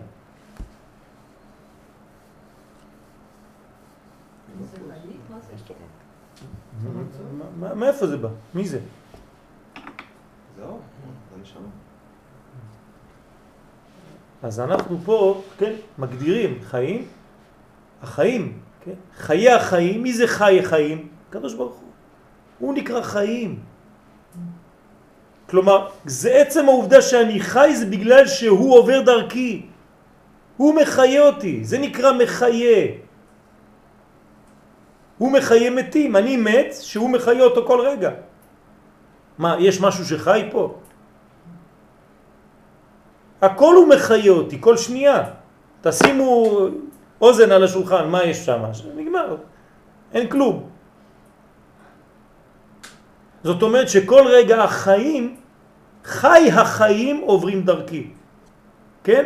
זאת אומרת שאם ניקח את זה בספירות, זה נקרא נפש, רוח, נשמה, חיה. הנה החיים. חיים באים מהחוכמה. החוכמה תחיה בעליה. כך אומר שלמה המלך. זאת אומרת שמאיפה באים לנו החיים? מה זה חיים? חוכמה אלוקית. החוכמה האלוהית, לא חוכמה רציונלית, חוכמה אלוהית. חוכמה שיש לה ידיים. בעולם הזה, היא עושה, היא פועלת, כל רגע היא עושה הכל. זה נקרא חיים. ברגע שאני נותן לחיים האלה לעבור דרכי, אני חי יותר. אז יש אנשים, זה לא חי או מת, זה חי יותר וחי יותר וחי יותר וחי יותר, או חי פחות, חי פחות, חי פחות, חי פחות. זה לא שאתה מת או חי, זה לא עובד ככה, זה לא שחור ולבן. אז יש אנשים שחיים פחות ויש אנשים שחיים יותר וכולם הולכים ברחוב. ככל שאתה יותר מעביר חוכמה דרכך, אתה חי יותר. צדיק. מה זה להעביר חוכמה דרכי? הרמב"ם, הרמב"ם, קשה מאוד רמב"ם. בשמונה פרקים, בהתחלה, הוא אומר שמי שלא מגלה חוכמה, הוא בא בשביל כלום, חבל. ימותו ולא בחוכמה. כן, כתוב ימותו ולא בחוכמה. מה זה ימותו ולא בחוכמה? אם אתה רואה אנשים שהם מתים לאט לאט, זה בגלל שאין להם חוכמה. חוכמה אלוהית. לא אוניברסיטה, כן? לא מדע. מה? רשעים בחיים קוראים. כן. אז זה, זה כמה שיותר עוברת דרכך החוכמה. עכשיו, מה זה החוכמה? כן, אנחנו אומרים, כוח מה? מה? מה זה בגמטריה אדם? זה הכוח של האדם, זה החיים, זה החוכמה. כוח מה? ומה זה בגמטריה גאולה? זאת אומרת, זה הגאולה שלך, זה כשאתה חי יותר, ראיתי גם שה... וזה אדם. שחוכמה במילוי זה גם תרי"ג. נכון, נכון, נכון. וזה חיים. כן. 40 ועוד 20, כמה זה? 60. 68, כן? ועוד 5, כמה זה? 70 וש... כמה? שתיים. 72, כמה זה? 73, עם הכולל. מה זה? זה חסד. חסד עליון. חסד עליון ש, של כולל כל החיים, זה נקרא ח, גומל חסדים טובים, זה החיים. זה החיים של האדם. אבל אם אתה לא מפתח את הדבר הזה, איפה זה מתבטא? פה זה, זה גדול מאוד, לא רואים את זה בחוכמה. איפה זה מתגלה? איפה זה מתגלה ממש? לא.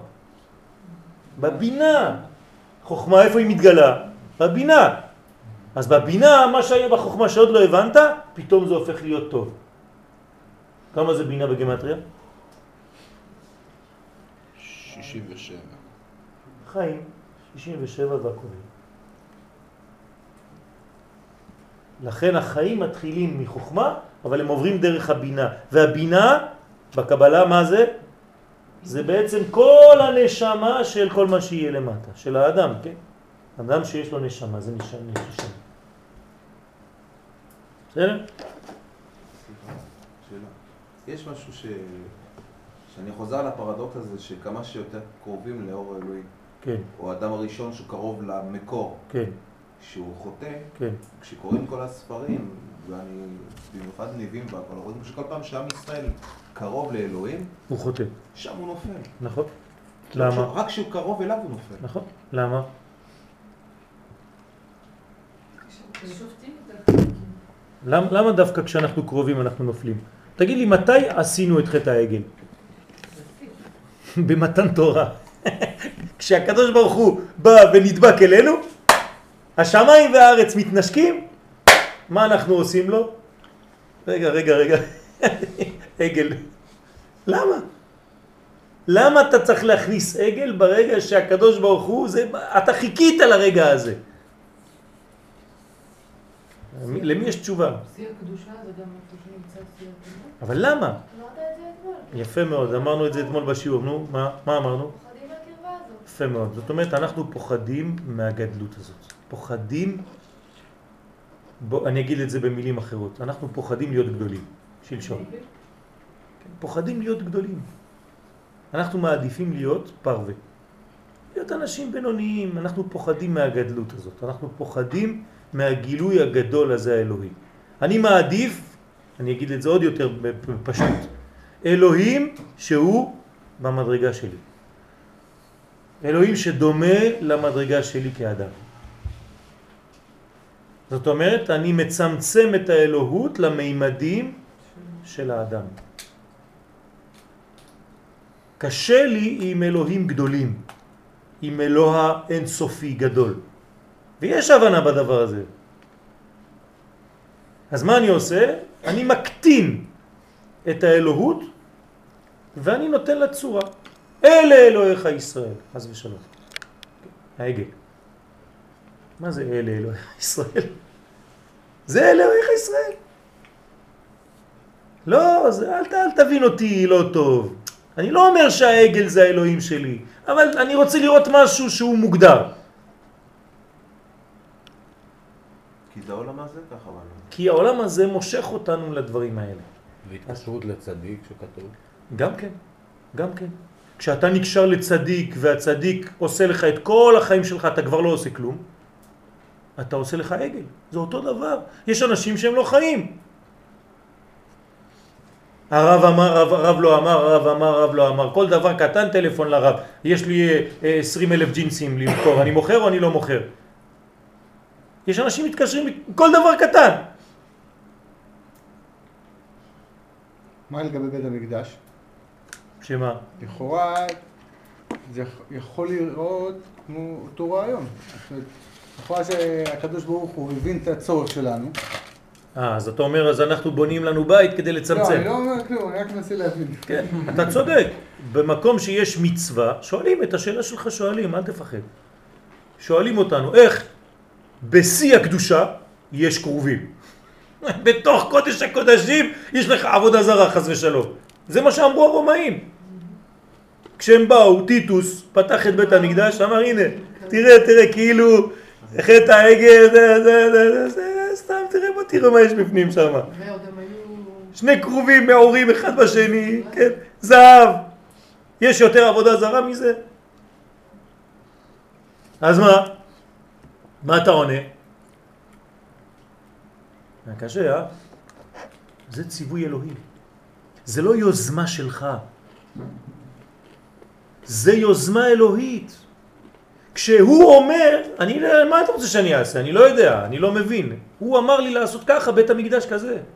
אבל כשאני עושה לעצמי עגל, כשאני בונה לעצמי אלוהות, זה משהו אחר. אז, אז נראה תשובה מאוד פשוטה.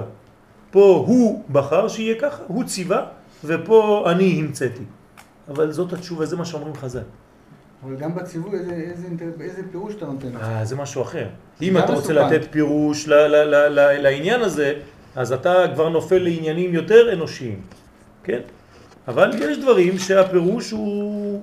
אתה נותן פירוש, אבל אולי זה לא הסיבה היחידה, כן? אתה יכול לתת פירושים. אז בעצם זה שבכלל יש צלמים ושיש עבודה זרה, זה בעצם במרכאות בגלל ש... שיש לה קרובים. בוודאי. זה- בוודאי. אה, בוא, בוא לא נלך רחוק. לא בית המקדש, בית כנסת. אנחנו מוציאים, כן, ספר תורה. פותחים את ההיכל, מוציאים ספר תורה. תדמיינו לעצמכם אחד שהוא לא מבין מה זה כלום, הוא בפעם ראשונה בבית כנסת. מה זה? מה אנחנו אומרים לספר תורה? זאת התורה. אה? מה אנחנו אומרים? תשאירו את השיר. לך השם הגדולה, כן. והגבורה, למי אנחנו קוראים? השם. לספר תורה. אנחנו הולכים את הספר תורה, כולם אומרים, "אה, כולם מנשקים, אנשים מלמעלה שם, אתה רואה את כולם ככה, כבר לא יודעים איפה לגעת, כן? מה זה, זה עבודה זרה? מה אתה מנשק?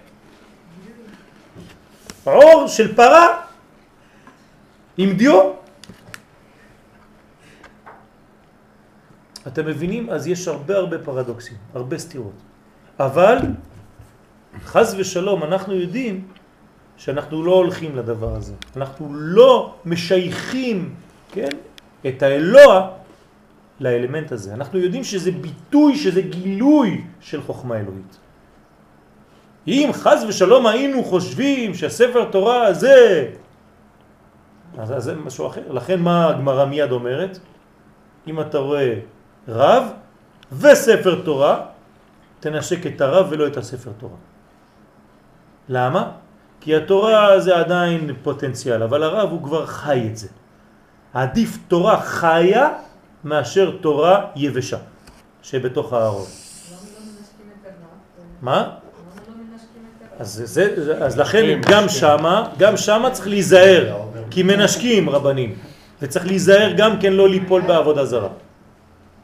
יש עכשיו, תמיד היה, אבל זה גם כן בעייתיות. יש אנשים, אתה לא יכול להסתכל עליהם אפילו, אתה רק מתקרב ועושה לך ככה.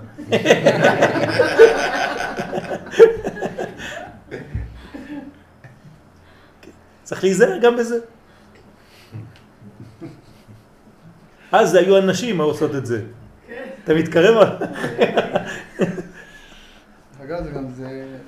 אתה יודע, צוחקים, אבל את האמת זה יכול לעשות בדיוק את ההפך. בוודאי. ממש, אתה יודע. אני יודע, אני, לכן אני כזה אומר, אנטיגוניזם, דבר כזה. לכן אני. אומר, לכן אני אומר, צריך מאוד מאוד להיזהר בדברים האלה. מאוד מאוד להיזהר. כן, האשכנזים קצת יותר אה, דואגים מהדברים האלה. הספרדים אה, מיד מנשקים כולה הכל. ספרדים אתה נותן לו רק רב נכנס, לא חשוב מי זה, כולם מנשקים טק טק טק טק טק. אשכנזים נשארים קצת יותר ו... קרים, קרים. כן, קרים. הם נשקים את היד של מי שנשק את הרב. לא שוטפים לו. לא, הוא רק נותן לו יד ככה, טק, ככה. הוא מנהל בסדר. אותה. שמור על פרופורציה, תיזהר. כן, אז אני אומר, צריך להיזהר מכל הדברים האלה, יש הרבה לכאן ולכאן. אסור ליפול למלכודת שאתה לא חי ואין לך בחירה חופשית. שום רב אסור לו להוציא ממך את הבחירה החופשית. אם רב אומר לך משהו לעשות, תעשה ככה, ואל תעשה ככה, תעשה ככה ואל תעשה ככה, צריך להיזהר. אתה כבר לא חי. זה לא אתה.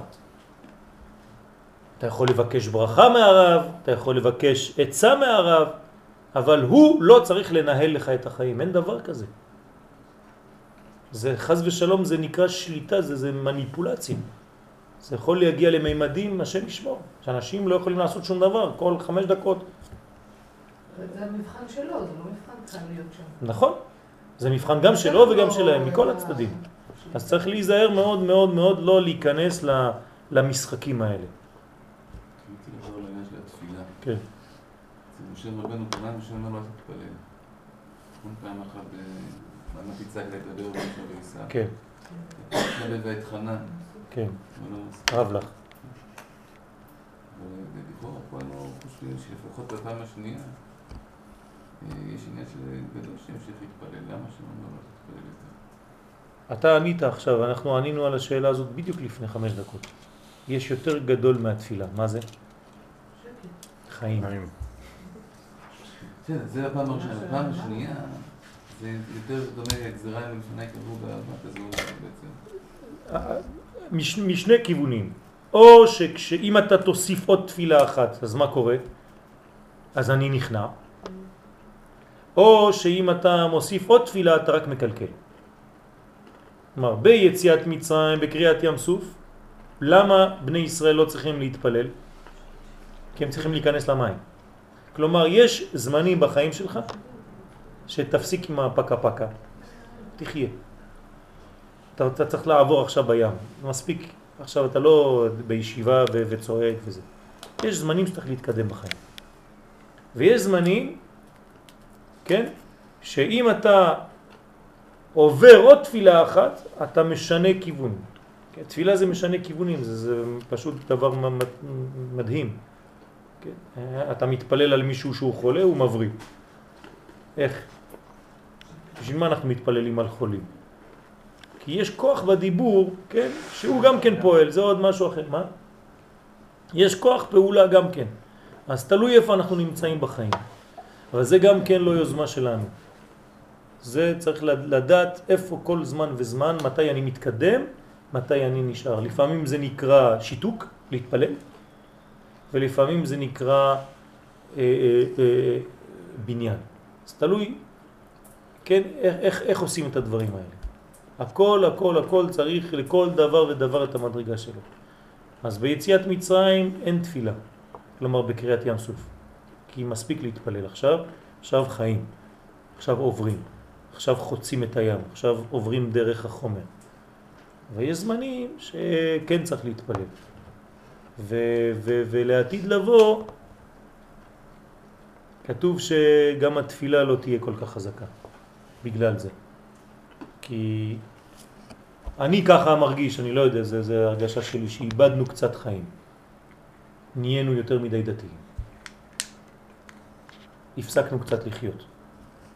נכנסנו יותר מדי לפולחן הדתי והפסקנו להיות אנשים נורמליים של חיים. וזה צריך מאוד מאוד להיזהר כל הזמן, דווקא כשאתה מקיים תורה ומצוות.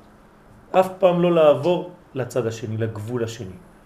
שכבר לא להיות בעולם, אלא להיות בבועה, כן, שנקראת דת. כן? אל תמות, תחיה. כן, אתה אמרת, אברהם, נכון? דת, death. כן? אז לא להיות דת'ים, אלא להיות לייפים. התו הסופי שאתה יודע. דף. כן. אמרת קודם, אנחנו מפחדים להיות גדולים. מה כן. זה להיות גדול? אה, מה זה להיות גדול? גדול בתורת הקבלה זה לקבל מוחים, חוכמה ובינה. זה נקרא גד, גדלות. קטנות זה כשיש רק וק. מה זה אומר בפועל? זה אומר שכמה שאתה יותר גדול, אתה סובל יותר. יפה מאוד, סתירות. כלומר, איך, איך, מה המבחן שלך שאתה גדול? שאתה מכיל בעצמך סתירות. וכמה שאתה קטן, אתה לא יודע מה זה סתירות. ילד קטן, לא סתירות בתף, כן? גם וגם. סתירות וסתירות. ילד קטן זה או אתה אוהב אותו או אתה לא אוהב אותו, כל חמש דקות. אני אוהב אותך, אני לא אוהב אותך. אתה חבר שלי, אתה לא חבר שלי. שחור, לבן, שחור, לבן. אתה קצת יותר מתבגר, אתה אומר לא, לא, גם שחור, גם לבן, אני אפרפר, יש הכל בפנים. אז כמה שאדם גדול יותר, הוא סובל יותר סתירות. עד הקדוש ברוך הוא, כן, אין סוף ברוך הוא. זה הסתירה, אנחנו לא מבינים כלום. זה הכל ולא כלום. נכון. זה, זה בדיוק העניין של, של עד כאן, לא רוצה יותר, עזוב, תיתן לי איזה עגל קטן, לפחות אני יכול לראות, כן. גם שם יש פרדוקס, בשביל להיות גדול אתה צריך להתבטל. כדי להיות גדול, אתה צריך להתבטל. זה, זה פרדוקס, זה פרדוקס, כן. עכשיו, תשימו לב, כשהם אומרים על העגל, אלה אלוהיך ישראל, הם מדברים ברבים. כי יותר פשוט לתפוס נקודות, נקודות, נקודות, פרטים, פרטים, פרטים. אלה אלוהיך ישראל. אה, הרבה פעמים אנחנו אומרים פרדוקס, בכל דבר יש פרדוקס, אולי זה כאילו חץ החיים, אה, הכל בנו מפרדוקס. נכון, נכון, כי כאילו הכל, זה- זה כוח שנותן לנו להתקדם ובכלל לחיות. נכון, זה מה שאמרתי מקודם. הפרדוקס הזה, כן, זה שורש החיים. הקדוש ברוך הוא, הוא בשבילנו סתירה הכי גדולה שיכולה להיות, נכון? וזה החיים. אנחנו חיים בסתירות. כמו שאם אין התנגדות אז אין זרם. נכון. אז, דבר. נכון, אותו זה דבר. פרדוקס גם. נכון, נכון. אתה, אתה לוקח נורה חשמלית, כן? יש לך פלוס ויש לך מינוס. ומה יש ביניהם? נגד. אם אין נגד, נגד. אין אור. מה אור? תן לה פלוס למינוס, נגמר הסיפור, שמחה גדולה. כן, אין בעיה, שמחה גדולה, שנייה. פאק, נגמר. אור גדול, חושך מיד. זה לבושים דרך אגב גם. בדיוק, זה. אז אתה צריך נגד, בעברית זה שם יפה מאוד, כן, resistance. אתה רוצה 100? תתנגד 100. אבל זה, זה, זה, זה, אני צריך להיות נגד כן. בכלל לאלוהים? כן, כולך נגד. לאלוהים. זה נגד לאור. מה זה נגד? זה לא שאתה נגד האור. לא משנה, אבל זה בוודאי, זה הכיוון הזה. בוודאי. כי ברגע שאני דבוק אליו, אם אתה אני לא דבוק, יכול לחיות עם ה- אם עם אתה המציאות דבוק הזאת. אתה פה. אני לא יכול לחיות עם המציאות. אבל הזאת. אתה פה. זה הכרח. אתה צריך להיות פה. כדי להיות פה, אז יש לך כוח התנגדות. כוח התנגדות זה לא שאני זורק הכל. זה אני... לא, זה, זה, מה- אני. צריך כל הזמן במתח. נכון, נכון, נכון. אתה לא במתח כל הזמן? לא, הרבה משטויות, כן, אבל זה גם מתח אמיתי. טוב, כן, לא, כי- נכון. עוד פעם, כשקוראים את הכתובים זה משגע, כי כל פעם, סתם, בנביאים זה משגע, כל פעם שהם עושים צד. אז קדימה. 12 שנה הכל בסדר, אה, או הפוך, או 40 שנה הכל בסדר, ב-12 שנה עוד מתחיל כל הבלבול. נכון. אתה מכיר את הריקוד? הוואלס? כן. ולא צעד אחורה, שניים קדימה, כן? וכשקוראים את הטובים האלה, לא לא מדברים על דברים יפים ודברים אה, חכמים, זה הרבה, זה מלחמות, זה נכון, הורגים, נכון. וזה, ואונס וזה, ו... ובא אחד קטן, ובא והוא מקבל קצת נבואה, והוא מתחיל, ושופטים, זה משגע, אז מה... נכון? אז זה, זה הבניין שלנו, זה עליות, עליות, עליות, כשאנחנו מגיעים לשיא יורדים. אבל אם אתה רואה את זה בצורה של, אה, של עיגול, אז באמת אתה משתגע. אז אני אלמד אותך איך לא להשתגע. ספירלה. זה ספירלה.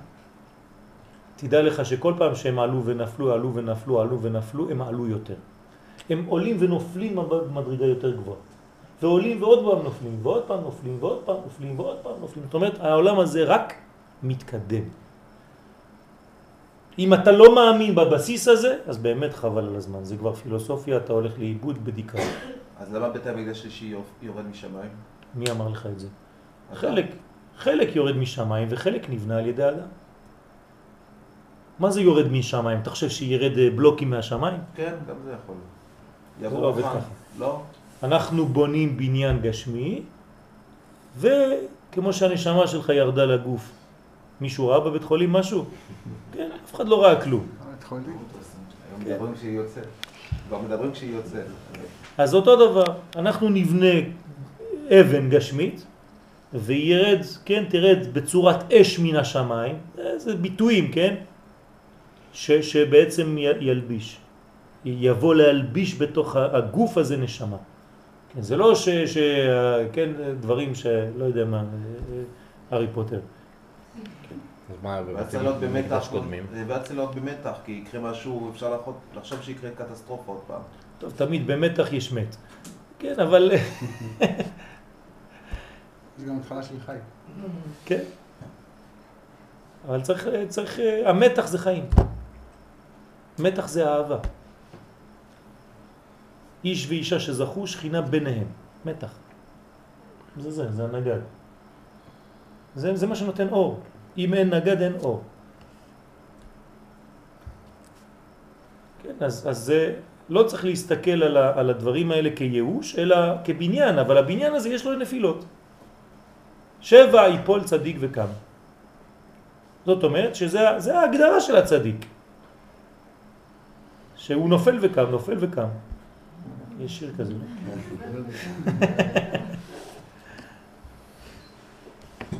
בסדר?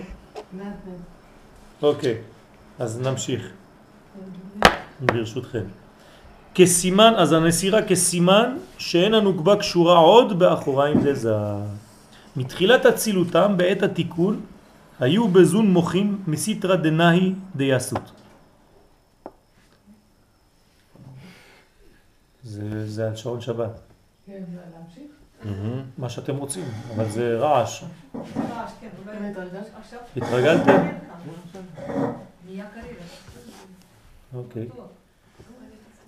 אז בואו בוא נתרגם את זה קצת לעברית. יש פה קודים. מתחילת אצילותם בעת התיקון, אז בתחילת אצילותם, בעת התיקון, תיקון אצילות, נכון? אצילות. בזמן התיקון היו בזון מוחין, כן? מסיטרא דנאי דייסות. מה, מה זה אומר? שהמוחין הראשונים שזון קיבלו, הם אה, באו מאיפה? מנאי דייסות. איפה זה יסות? זה החלק התחתון של חוכמה, יפה מאוד, ובינה. זאת אומרת, ישראל סבא ותבונה. כלומר, החלקים התחתונים, כמו פה בכל הספירות האלה, החלקים התחתונים, אז הנה פה, נגיד פה יש קטע חוכמה ובינה, זה חוכמה, וכל החלק התחתון זה נקרא ישראל סבא. ופה אותו דבר, קטע חוכמה ובינה של בינה זה החלק שנקרא בינה, והחלק התחתון נקרא תבונה. אז ישראל סבא ותבונה זה גם מוחין. הרי זה גדול יותר מזון, נכון? אז בהתחלה, בגלל שזון לא מסוגלים לקבל חוכמה ובינה מקוריים, אז מה הם מקבלים בינתיים? את החלק התחתון של חוכמה ובינה זה נקרא אל ישראל סבא ותבונה. חלק התחתון שלהם. שלהם. אז זה נקרא, הם מקבלים מוחין מסיטרא דנאי דייסות. ולא מהיסות כולם, אלא אפילו מהנאי של היסוד. זאת אומרת מהחלק שהוא רק פה, נאי, נצח, הוד ויסוד של החלק התחתון. זאת אומרת, התחתון של התחתון. מה זה סדרה? מצד, צד. והוא סוד מוכין יניקה. כן, במרכאות. מה זה מוכין יניקה? אז... לא, לפני יניקה יש משהו אחר. עיבור. אז גם בעיבור יש מוכין. אחרי זה יש יניקה, כלומר התינוק בתוך הבטן הוא בעיבור. אחרי זה הוא יוצא מהבטן הוא ביניקה, ואחרי זה הוא גדול אז הוא בגדלות. אבל זה לא רק, אני נתתי לכם עכשיו סיפור חיים. בכל שלב יש את הדבר הזה. התחלתם את השיעור, התחלנו את השיעור בשתיים וחצי, היינו בעיבור. בשלב השיעור אנחנו מתחילים מיניקה, בשלב השיעור אנחנו מצפים בעזרת השם להגיע לגדלות. כל דבר שאתה עושה זה, זה עובר שלבים כאלה, הכל. וכל דבר שאתה עושה זה עובר אחור באחור בהתחלה, נסירה, פנים בפנים, כל התהליך הזה חוזר כל הזמן, כל הזמן. כל תפילה זה חוזר, כל הבניין הזה. אין שום דבר שהוא פיקס, לא זז, אין דבר כזה, הכל מתחיל באחוריים, יש נסירה, הופך לפנים, כל הדברים בחיים שלנו זה ככה. אז בהתחלה זה סוד מוכין די יניקה. למה זה יניקה ולא עיבור? למה זה יניקה ולא עיבור?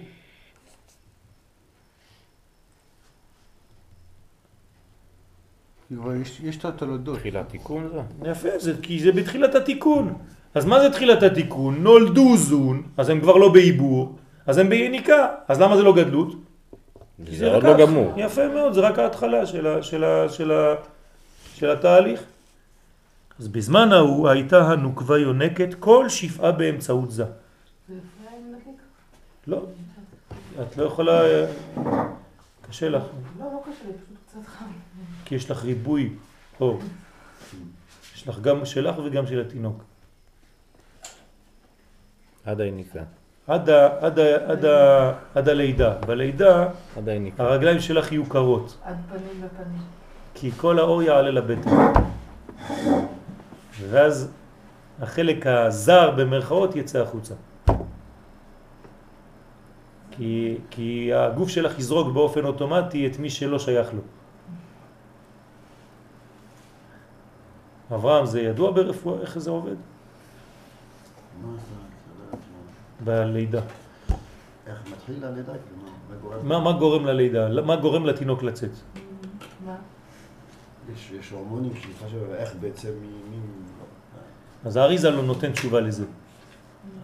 האריזל נותן תשובה, הוא אומר שיש ריבוי של כל האורות עולים לבטן.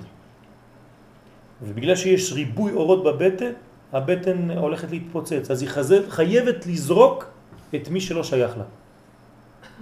אז האמא שומרת על עצמה בעצם כשהיא יולדת. היא אומרת, או אני או הוא, אז תצא החוצה. זהו, מספיק. כן? אז כל הזמן שהוא נשאר בפנים זה שהיא רוצה עוד שישאר קצת.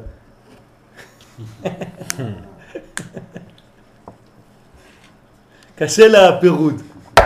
קשה עליי פרדתכם.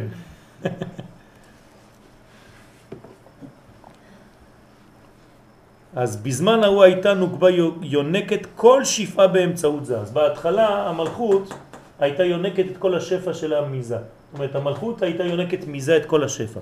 מן האור של זה, היוצא אליה דרך האחוריים שלו. בהתחלה הם היו אחור באחור, נכון? אז מאיפה היה, היא הייתה מקבלת? מאחור. מאחור. כי הם היו במצב שלו, של אחור באחור. כן, אז ככה. הוא פה והיא פה. באמת, טוב, אני, אני לא מצייר. אותם, קצת יותר נמוכה ממנו. והוא נותן לה ככה, מהגב שלו לראש שלה. מאחור או מאחור? מאחור. כן. מה? מה הדעת הספירה. התפארת? אה, אצלו, אצלו זה לא, תפארת.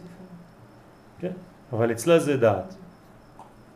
ולכן, לפי שהייתה תלויה בו, כן, היא תלויה בו, זה זה דת, דת התפארת. כן, נכון. לא הייתה יכולה להיבנות על ידו להיות קומתה שווה לקומתו. אז לכן הם לא בקומה שלמה. שניהם באותה קומה. למה? תגיד מה שרצית להגיד, יש לך איזה בדיחה. לא, זה הרעיון שלו, של הדת ותפארת. כן, שמה? שזה דת, נכון. נכון, דלת ת', נכון. זה אחור באחור. אז למה הם לא באותה קומה? היא צריכה לגדול. לא, זה, אתה נותן לי תשובה ככה. Mm. למה הם לא באותה קומה? כי אמרנו, היא יונקת ממנו, זאת אומרת היא תלויה בו, אז אם היא תלויה בו, להיות תלוי במישהו זה להיות יותר קטן ממנו. בסדר? כש, כש, כשבלעם מזמין את בלק, בלק מזמין את בלעם לקלל, מי תלוי במי?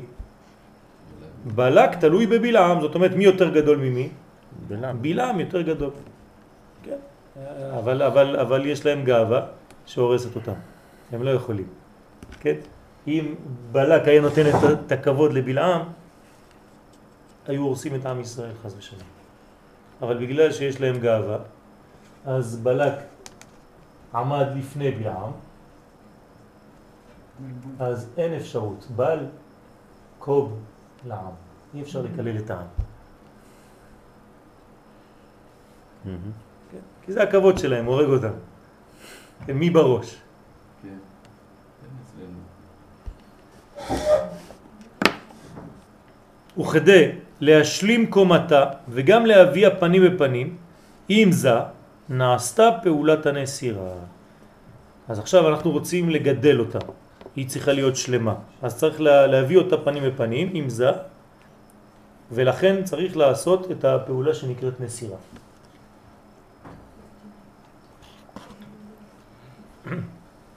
ויקי, תשתפי אותנו. אם לא, אני אזרוק לך גיר. כמו בבית ספר.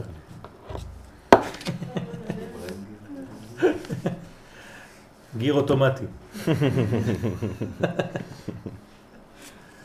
עכשיו אני בידיים אה, סוריאליות. כן, וכבד. זה כבד.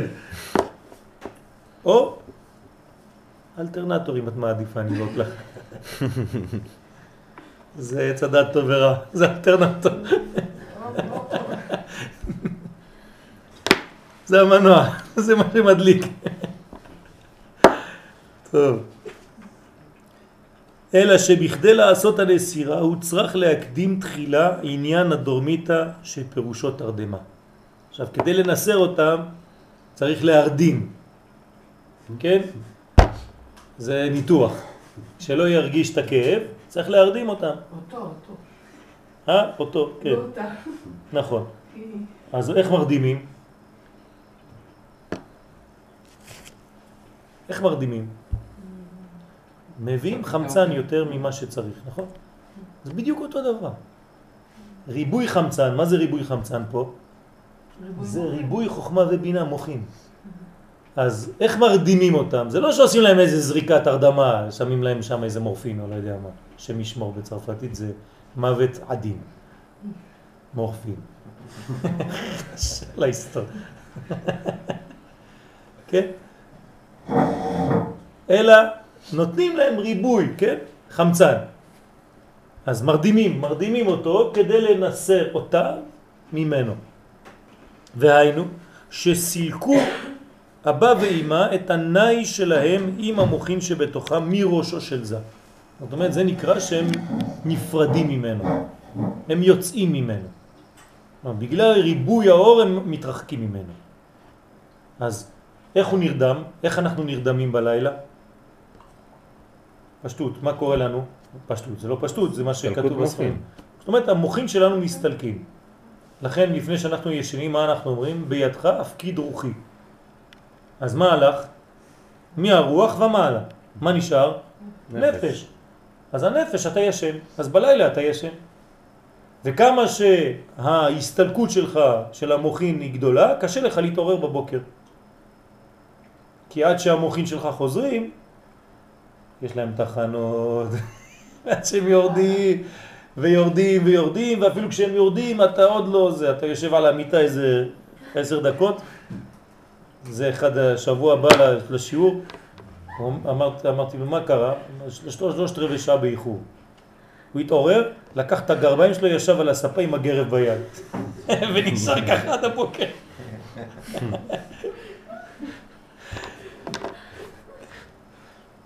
כן, גרב זה גר, כן? זה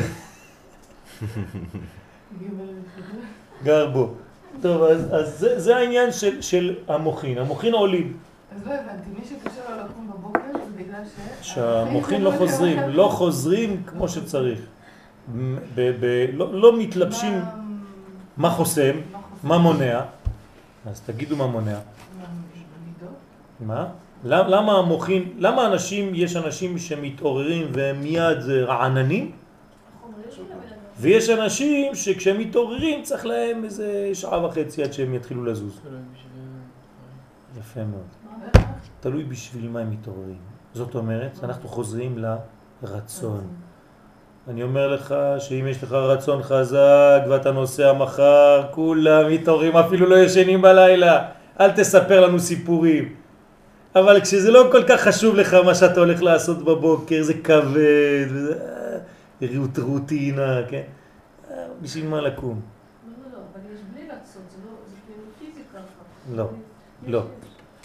מה זה פיזיקה? פיזיקה זה רק להתעורר, כן, אבל אני, מת, אני מדבר על ההתעוררות, על הרעננות, לא על, ה, על, ה, על המכניקה. אני גם מדברת על זה, פשוט אה, למשל, אה, ילדים, יש ילדים שקמים מיד, למה? ויש... אה, הם הולכים לקייטנה, לא לבית ספר. כואב להם את הראש אפילו. למה? למה? אני לא, לא הייתי אומרת שילד שמתעורר מהר, שיש לו רצון כאילו יותר מאשר ילד ש... למה לא? למה לא? מאיזה גיל? מאיזה גיל? לו- תלוי באיזה גיל. עד שההורים התחילו להתערב בעניין, הילדים היו קמים בשמחה. אבל כשההורים הגיעו והתחילו להפחית את הילדים, מה תעשה כשתהיה גדול? איך תתפרנס? לא לא יהיה לך שום דבר בחיים, אתה תמחור בוטני, אתה זה, מתחילים להפחית את הילד, אז מסכן, בהתחלה הוא היה נורמלי, כן, ואחרי זה התחלנו להפחיד אותם, את הילדים, מסכנים, בסוף הם אומרים באמת, בשביל מה לחיות? מה אנחנו עושים פה? רק צער יש בעולם הזה. ילד קטן בהתחלה, אין לו דאגות. הוא קם באמונה שלמה שהוא הולך לאכול, שהוא הולך לשתות, שהוא הולך להיות שמח. אני הייתי אומרת על עצמי, אני מאוד פחדתי, כאילו, כל ה... הפחידו אותך. אבל אני קמה תמיד אה, מיד. טוב, זה משהו אחר, את בהיקון, את פוחדת שמישהו יכניס לך סכין. זה אנרגיה של שמירה עצמית, זה גם אחריות. זה גם- זה אחריות. אחריות. טוב, יש הרבה דברים, אני לא רוצה לסכם אה, דברים ככה בפשטות. זה הרבה הרבה, זה מורכב, אבל בגדול זה תלוי בעניין הרצון. אם הרצון חזק מאוד, ההתעוררות היא חזקה מאוד. יש רעננות, כן? יש אנרגיה שמושכת לחיים. איך זה שלפעמים אנחנו יותר אופטימיים ולפעמים אנחנו יותר פסימיים? בחיים שלנו, בזמנים. יש חודשים שאנחנו קצת יותר חזקים, שבועות שאנחנו יותר חזקים, שבועות שפחות, כן? תלוי איפה הרצון שלנו נמצא. לפעמים אנחנו כבדים יותר, לפעמים קלים יותר. אז מה אומר לנו המשנה? ברורה בהתחלה. התגבר כארי, כן? מה, כתוב בהתחלה? לא, איך, איך, איך, יפה, ועז כנמר, רץ כצבי וגיבור כארי. קל כנשר, רץ כצבי. וגיבור כארי. כל זה בשביל לעשות רצון אביך שבשמיים. אז זה צריך לעשות את כל הדברים האלה. בהתחלה אתה נמר, אתה קם אתה נמר, אחרי זה אתה, צב... אתה קל כנשר, נמר זה אחיזה. אחרי זה יש קל כנשר, אחרי זה זה. רץ כצבי, מהירות, וגיבור כארי. אם נבין את ארבע המדרגות האלה, כן, אנחנו נבין זה י' כו' כ'. כן, זה ארבע מדרגות כדי לעשות רצון י' כו' כ'. אז צריך לה- להיות הכל. אתה, אתה קם, בא לשתות כוס קפה, אתה הכל. אתה נמר, נשר, זה כבר נון, צבי אחרי זה. צבי וארי. ננצה, אתה ננצה. נינג'ה. זה השורש של הנינג'ה, ננצה. סנסאי. היי. ובסילוק המוחין מראשו נפלה עליו תרדמה. והנה חלק הגבורות, כמה דברים אתה, אני חושב עליך, כמה אתה דברים אתה צריך למחוק בקלטות. הוא עושה אחר כך בירורים. למה זה דבר שאסור למחוק. והנה חלק הגבורות שבמוחין הללו השייכים אל הנוקבה ועד כה ניתנו לה באמצעותו של זה, ניתנו לה עתה כשהם ממותקים על ידי אבא ואמא. מה שיצא ממנו, לאן הוא הלך? עבר קודם כל אצל אבא ואמא והלך ישירות אליה. בהתחלה היא קיבלה ממנו, נכון? עכשיו היא כבר לא מקבלת ממנו. הנה, בואו נחזור לציור שלנו פה. הוא פה, היא פה, נכון? המוחין יצאו ממנו, כמו בהארי פוטר, כן, נקודות, כן? יצאו ממנו המוחין ונכנסו אליה. עכשיו, כשהם יצאו, הם עברו דרך אבא ואמא. אז מה, מה קורה להם כשהם יוצאים ממנו? הוא נרדם, בסדר? לדרומית גם עכשיו, הנסירה. זה הדורמיטה עכשיו. בסדר? עכשיו הם עוברים, המוחין עולים, מתמתקים. מה זאת אומרת מתק- מתמתקים? נעשים ש... בשבילה עכשיו, ישירות בשבילה, ממותקות, כן? ממותקים על ידי אבא ואמא. מה? חקר לה. ומיתוג זה של גבורותיה נעשה על ידי זיווג אבא ואמא. איך זה מתמתק פה? זה לא שסתם זה עובר דרך איזה פריזמה שנקרא אבא ואמא. טוב, בסדר, אני קם. אתם פה או במזגן? לא, לא, לא נעים לי.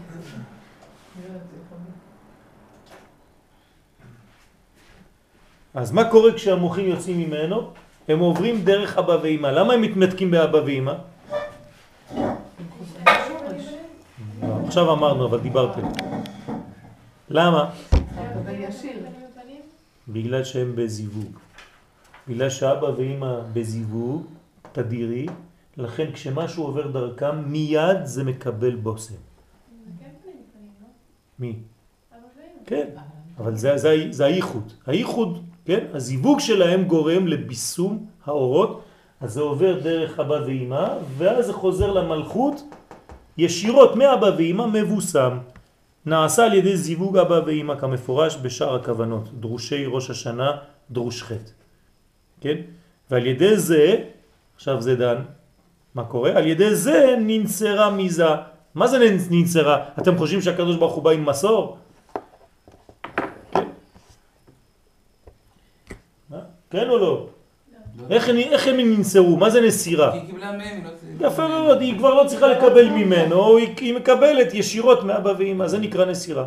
זה נקרא גם אה, פמיניזם. כאילו זה שהיא לא צריכה, כן. אבל זה זיווג שלא נותן פירות, ש- שהיא באה מכבדת שלא נקבע. אבל זה, לכן זה לא, סוף התהליך. רגע, עוד לא גמר. כן. בינתיים אנחנו במסור T.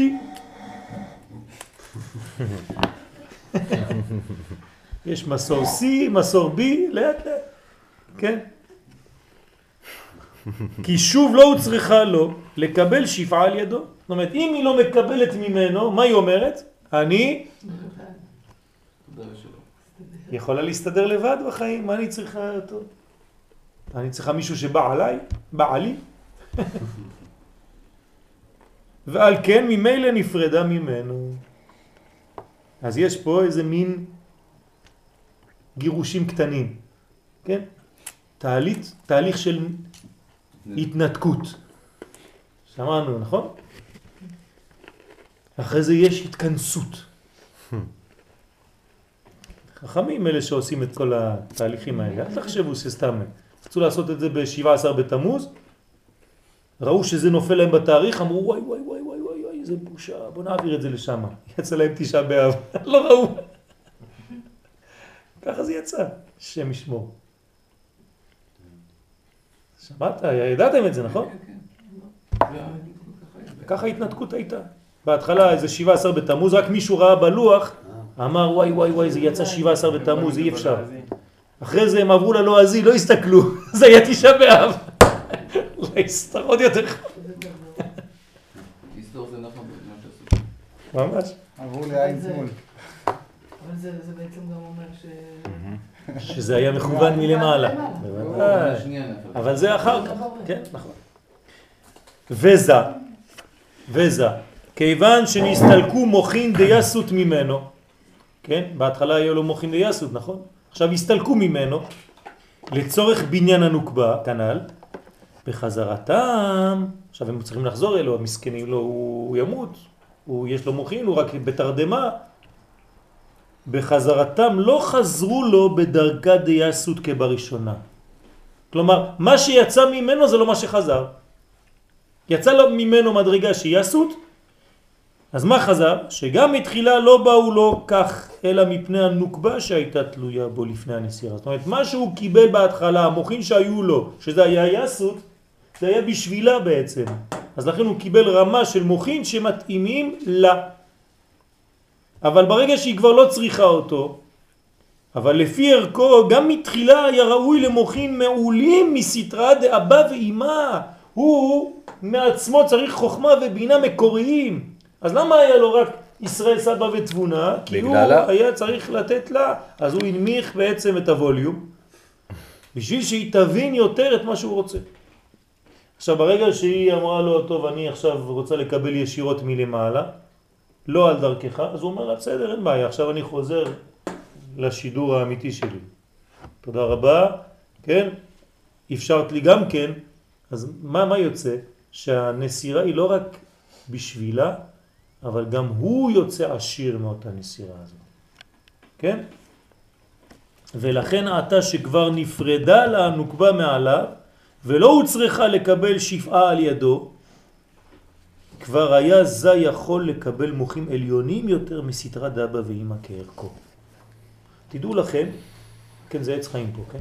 תדעו לכם שהרבה אנשים לומדים סוד, אבל בגלל שפה אנחנו לוקחים את הזמן ככה, הדברים נשארים אצלכם ברורים. יש הרבה אנשים שלומדים והם לא זוכרים את כל הפרטים האלה בכלל.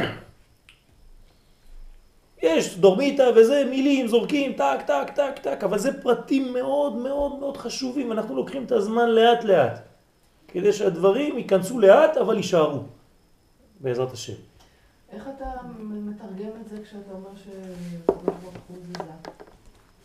נשמע לי... כי, כי, כי בקבלה אנחנו לא... נכון?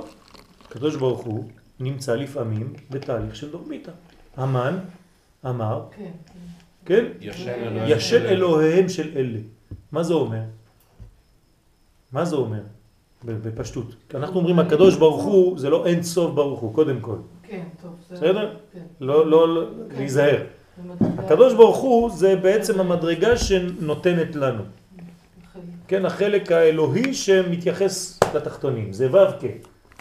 לא לשכוח, זה לא י' כ'. כן. בי' כ' אני השם לא שניתי. כן? ואתם ישראל לא חיליתם. כן, אבל בו' כ', כן, במדרגה של ו' כ', כשאנחנו אומרים הקודשה בריחו, כן, זה כנסת ישראל, זה מיוחס לכנסת ישראל. אז איך יכול להיות מד... מדרגה כזאת שהקדוש ברוך הוא כביכול ישן? מה זה אומר? מי מבין? שהוא מעלים את עצמו? מה זה אומר? כן, מה, מה, איך אתם מבינים את זה? כן, תתרגמו. יפה מאוד, זה פש- פשוט מאוד. זה לא שחסר בו משהו. הוא עושה בכוונה לתת לנו קצת לפעול. אז הוא אומר, תשמע, אני יוצא מהתמונה. בוא נראה מה אתה מסוגל לעשות. זה מה שזה אומר. זה אומר, בעצם אני גורם לתהליך של נסירה. אני לא רוצה שיהיה הכרחי כל מה שאתה עושה. אתה עושה את הכל בגלל שאני דבוק בך, או שאתה דבוק בי. בוא ניפרד קצת, קח לך איזה שבועיים של אה, שקט, ונראה אם אתה מתגעגע, מה אתה רוצה לעשות, תחשוב. כן, לפעמים הריחוק הזה הוא חשוב מאוד. כל חודש אנחנו עושים את זה עם האישה, נכון? חוץ מאשר כשהיא בהיריון. שאז היא כל הזמן במדרגה של חיים. כן, היא תמיד תמיד במדרגה של חיים, לכן היא חיה יותר. למרות כל הקושי, היא חיה הרבה יותר מאשר לפני.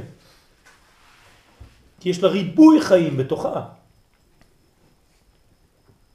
אז הבניין הזה זה נקרא דורמית, אז לכן הקדוש ברוך הוא, לפעמים יש מדרגות שנקראות במרכאות, כן, זה רק בדיבור אנושי שהקדוש ברוך הוא כביכול ישן, אבל חז ושלום, כן, אין דבר כזה. עכשיו בפועל, בתכלס, אה, זה קשור לזה שיש אה, התקפה במרכאות של אה, דברים על אה, עם ישראל, לדוגמה, כן, במצבים כן, כאלה? כן. מלחמה, נכון, עניינים. נכון. כשהמלכות לא מתגלה דרך מלכות השם, היא מת- היא מתגלה דרך מלחמות. כל התהליך הזה מתחיל בעצם מלחימת אי עצמה. מי? לחימת אי עצמה, כן. שאמרנו. כן. זאת אומרת שבעצם, כאילו אפשר לומר שקודם כל האישה היא בדורמיתה. נכון, היא יורדת לזה, ל... היא מולדת המדרגה של עצמה, כדי שהוא יוכל לתת לה. אחרת זה לא היה מתחיל כל הסיפור הזה. כאילו כנסת ישראל, מה שזה אומר בעצם, שכאילו בהתחלה כנסת ישראל בוחרת למעט עצמה כדי שתוכל לקבל מלכות של בריחו. כן, כן. אבל זה אותו דבר, זה, זה, זה אותו דבר. זה אומר ש, ש, שהבחירה התבקשה. רצינו להיות בוחרים.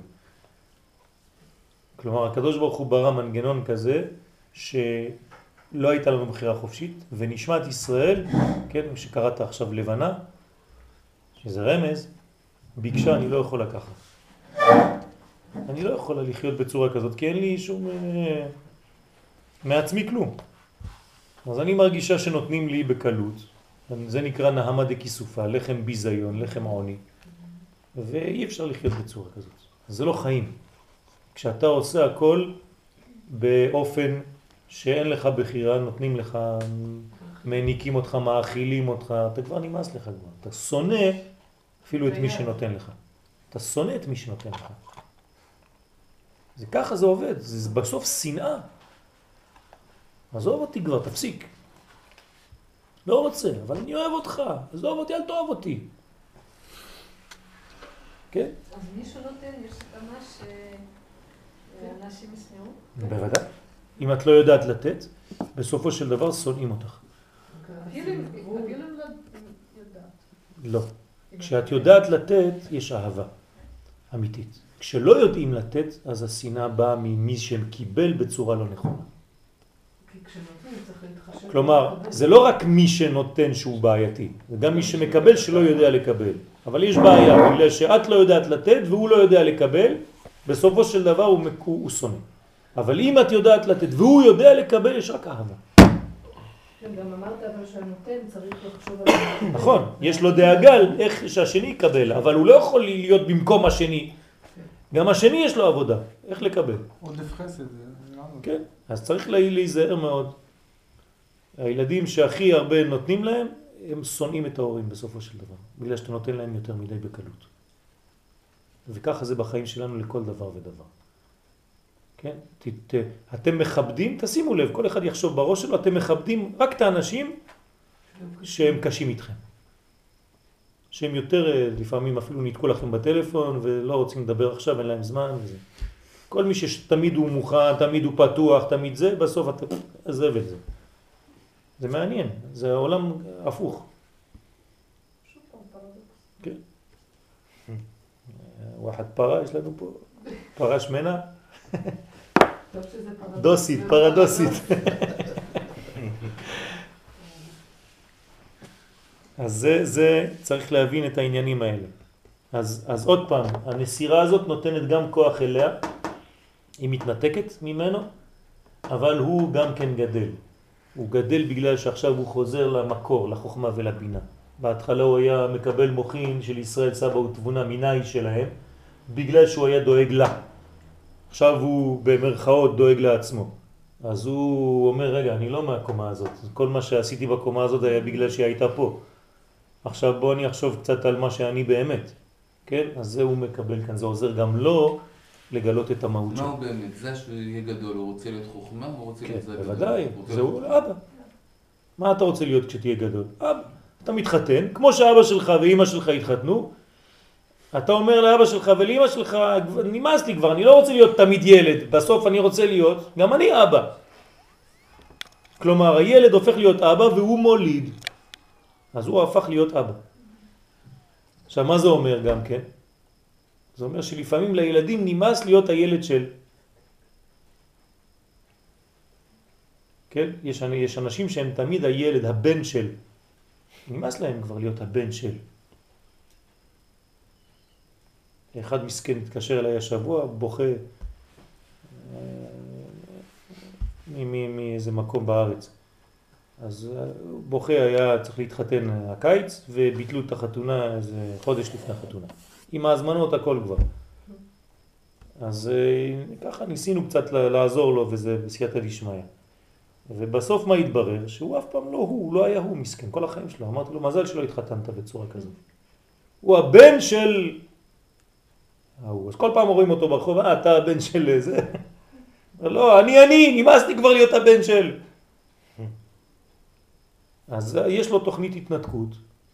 כן, אז אבא שלו עכשיו הוא בלחץ, למה? הוא מתנתק ממנו עכשיו. הוא מתחיל לחיות סוף סוף. אמר לו, אבא, אני אוהב אותך, אבל uh, עזוב אותי, תן לי לחיות גם. ואבא צריך להבין את זה. יש לכם עוד כוח? עשר דקות? יאללה. אפשר שאלה קטנה? גם גדולה. עכשיו, כאילו יש לנו מצב אל תהיה צרפתי. צרפתים, כולה הכל פצ'י. va? non, un petit, un petit café, un petit, un petit croissant, un petit machin. tout, הכל פצ'י. תהיה קצת גדול. אתה צרפת. כן. יש, כאילו, אחרי המצב הזה שכאילו אחרי הייתה לאומית אבל נסירה. כן, עכשיו בעצם יש מצב, ועכשיו הם חוזרים, הם כאילו הגיעו למצב של פנים אל פנים. נכון. עכשיו הזכר שוב כאילו רוצה לתת לנקבה. כן. נו. עכשיו, איך זה מתבצע? זאת אומרת, אה, זה לא שהוא רוצה, היא רוצה גם לקבל היא ממנו. רוצה לקבל. כן. לפני כן היה מצב שהיא קיבלה ממנו... בהכרח. בהכרח, והוא כאילו, היה לו, אה, בוא נגיד, כאילו צמצום, או הוא כאילו כיוון, כמו שאמרת, כיוון את ה... הפוך. מה? הפ- הפוך. הוא בעצם היה קשור לעניין האלוהי דרכה, בזכותה. זכותה, ואז כאילו צמצמו את זה כאילו שיתאים לה. זאת אומרת, מי, מי קשור יותר לאלוה? הוא או היא? היא, היא. הוא צינור כזה. אז היא נקראת רצונו, כן? שעשני כרצונו. אז כשהוא קשור אליה, בעצם הוא לא חי את הבחירה של עצמו. הוא קשור לאלוה בגלל שהיא דבוקה אליו. אז הוא דבוק לרצון שעשני כרצונו, הוא דבוק אליה ברצון. אז ההיפרדות, ההתנתקות, משחררת גם אותו שתהיה לא בחירה חופשית. כן? זה, זה הבניין גם כן. אז יש בו בניין כפול. כן? גם של הנותן וגם של המקבל. ועכשיו כשהוא, כשהוא נניח נותן לה, אז יש לו אפשרות לתת לה יותר מאשר במצב כן, הקודם? בוודאי, אה, זה הבניין. בוודאי. הרבה יותר, הם כבר עכשיו הם הופכים להיות אבא ואמא. עוד מעט יהיה להם ילד. הם בעצמם יהפכו להיות אבא ואמא ויהיה להם כאילו זון חדשים. למה נכנסת לחופה עם אבא טה, כן. למה? כדי שתקבל מוחין מאבא ואמא. זה הרמז. וברגע שקיבלת מוחין, אתה כבר לא. על כן יעזוב איש את אביו ואמו. ודבק באשתו, והם הופכים להיות בשר אחד, זאת אומרת, תפארת ומלכות, עוד פעם, בן ובת. שהם יביאו לעולם. בסדר? בית בחינות יש. אז זה תיקון כפול, כן? לכלים ולמוחים. כולם מקבלים, כולם בסופו של דבר מקבלים מתנה, אף אחד לא מפסיד. גם מי ששיחק מקבל בסוף איזה צעצוע, משהו, כן, אה, פרס ניחומין.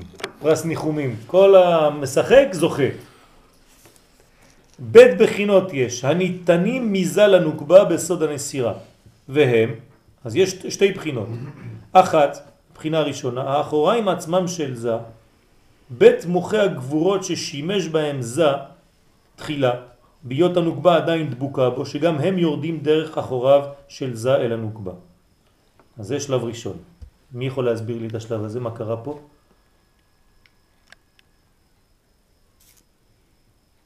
שניים. אה? כלומר, קודם כל יש שני דברים שניתנים לנוקבה. בסדר? זה מה שכתוב. שזה נותן לנוקבה שני דברים בזמן הנסירה.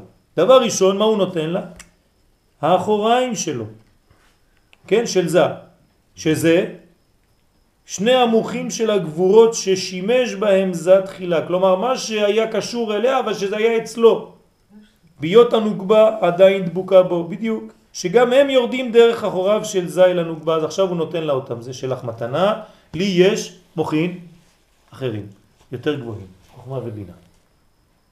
ונמצא שמציאות התשע מלכויות הכלולות מתחילה בתשע ספירות של זה וניתנות בסוד הנסירה אל הנוגבה לבנותה פרצוף, בסוד פרצוף, תשע מלכויות אלו מציאות כפולה להם בסוד חיצוניות ופנימיות ושניהם ננצרות מזה וניתנות אל הנוקבה.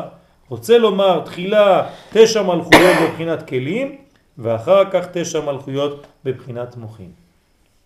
ולא הבנתם כלום. דווקא הבנו כלום. למה הבנת? אני, אני מדבר על עצמי. נו, אז מה הולך פה? מישהו יכול לתרגם את זה בעברית?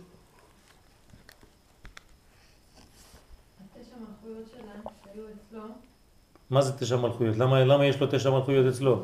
כי היא יצאה בהתחלה מנקודת הכתר שלה. יפה מאוד, ויקי, בעין הרע. יפה מאוד, נו, אז מה היא, היא, מה היא, היא? היא נקודה. אבל מה היא? איך קוראים לה? איך קוראים לה? מה השם שלה? מלכות, נכון? אז מה היא צריכה? ממה היא בנויה? מכל המלכויות שכל הספירות שנמצאים אצלו. נכון? אז תיקח אצלו את כל קומה התחתונה שלו. יש לה חסד מלכות? יופי. יש לה גבורה מלכות? תיקח את כל המלכויות של כולם, זה היא. אז עכשיו יש לה רק תשע, כי היא יצאה בהתחלה עם אחת שלה. אז כלולות מתחילה בתשע ספירות של זה, בהתחלה זה היה בתשע ספירות של זה, כי זה הוא בין עשר ספירות, נכון? אז אצלו יש תשע מלכויות ששייכות לה, וניתנות בסוד הנסירה אל הנוגבה לבנותה פרצוף אחד, עכשיו שלם, שכל כולו יקרא מלכות. והיא המלכות הזאת בנויה ממלכות של חוכמה, ממלכות של בינה, ממלכות של דעת, ממלכות של חסד, ממלכות של גבורה, מלכות של תפארת, נצח, הוד, מלכות וכו'. בסדר? מה המלכות שלו? עכשיו שלקחו מכל... היא הופכת להיות המלכות שלו, זהו. אבל היא כבר מנוסרת ממנו. יפה מאוד. אבל אין לו בפני עצמו המלכות? לא, זה היא. עכשיו, יש לו, עכשיו, אצלו, זה, זה החידוש. כן? היא מחזירה לו את כל הזכר והוא נותן לה את כל הנקבה. אמרנו שזה סוד הנישואים. האישה נותנת לגבר אצבע, זה הזכר, והוא נותן לה טבעת, זה הנקבה. אז. הוא מחזיר לה את כל הנוקבה, זה הטבעת, והיא נותנת לו את כל הזכר, זה האצבע.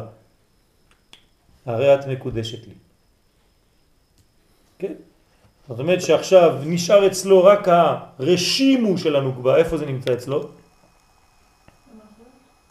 בחלק הכי תחתון. יפה מאוד, בעטרת היסוד שלו, שם תמיד זה נשאר, זה השורש שלה. אבל עכשיו הוא נתן לה, עכשיו היא הופכת להיות בלוק אחד של מלכות, והוא בלוק אחד של זה. עכשיו יש לו ממש, הפעם, זאת הפעם, עצם מעצמה יהיו בשר מבשרי, לזאת תיקרא אישה, לא כשהיא דבוקה בי מכל מיני מקומות, אני לא יודע איפה אני ואיפה היא. עכשיו יש לך ממש מול העיניים אישה שלמה. כן, זה הבניין. אז לכן זה ננצר, זה ניתן אצלה, מלכויות האלו מציאות כפולה להם בסוד חיצוניות ופנימיות. מה זה מציאות כפולה בסוד חיצוניות ופנימיות? מה שאמרת הרגע, עכשיו הם... אה, עכשיו הכל שלם גם בחיצוניות וגם בפנימיות, גם באורות וגם בכלים. תחילה תשע מלכויות בבחינת כלים, בהתחלה, ואחר כך תשע מלכויות בבחינת מוחין, שהכל יתמלא במוחין. ובזדלה נמשיך שבוע הבא. זדלה.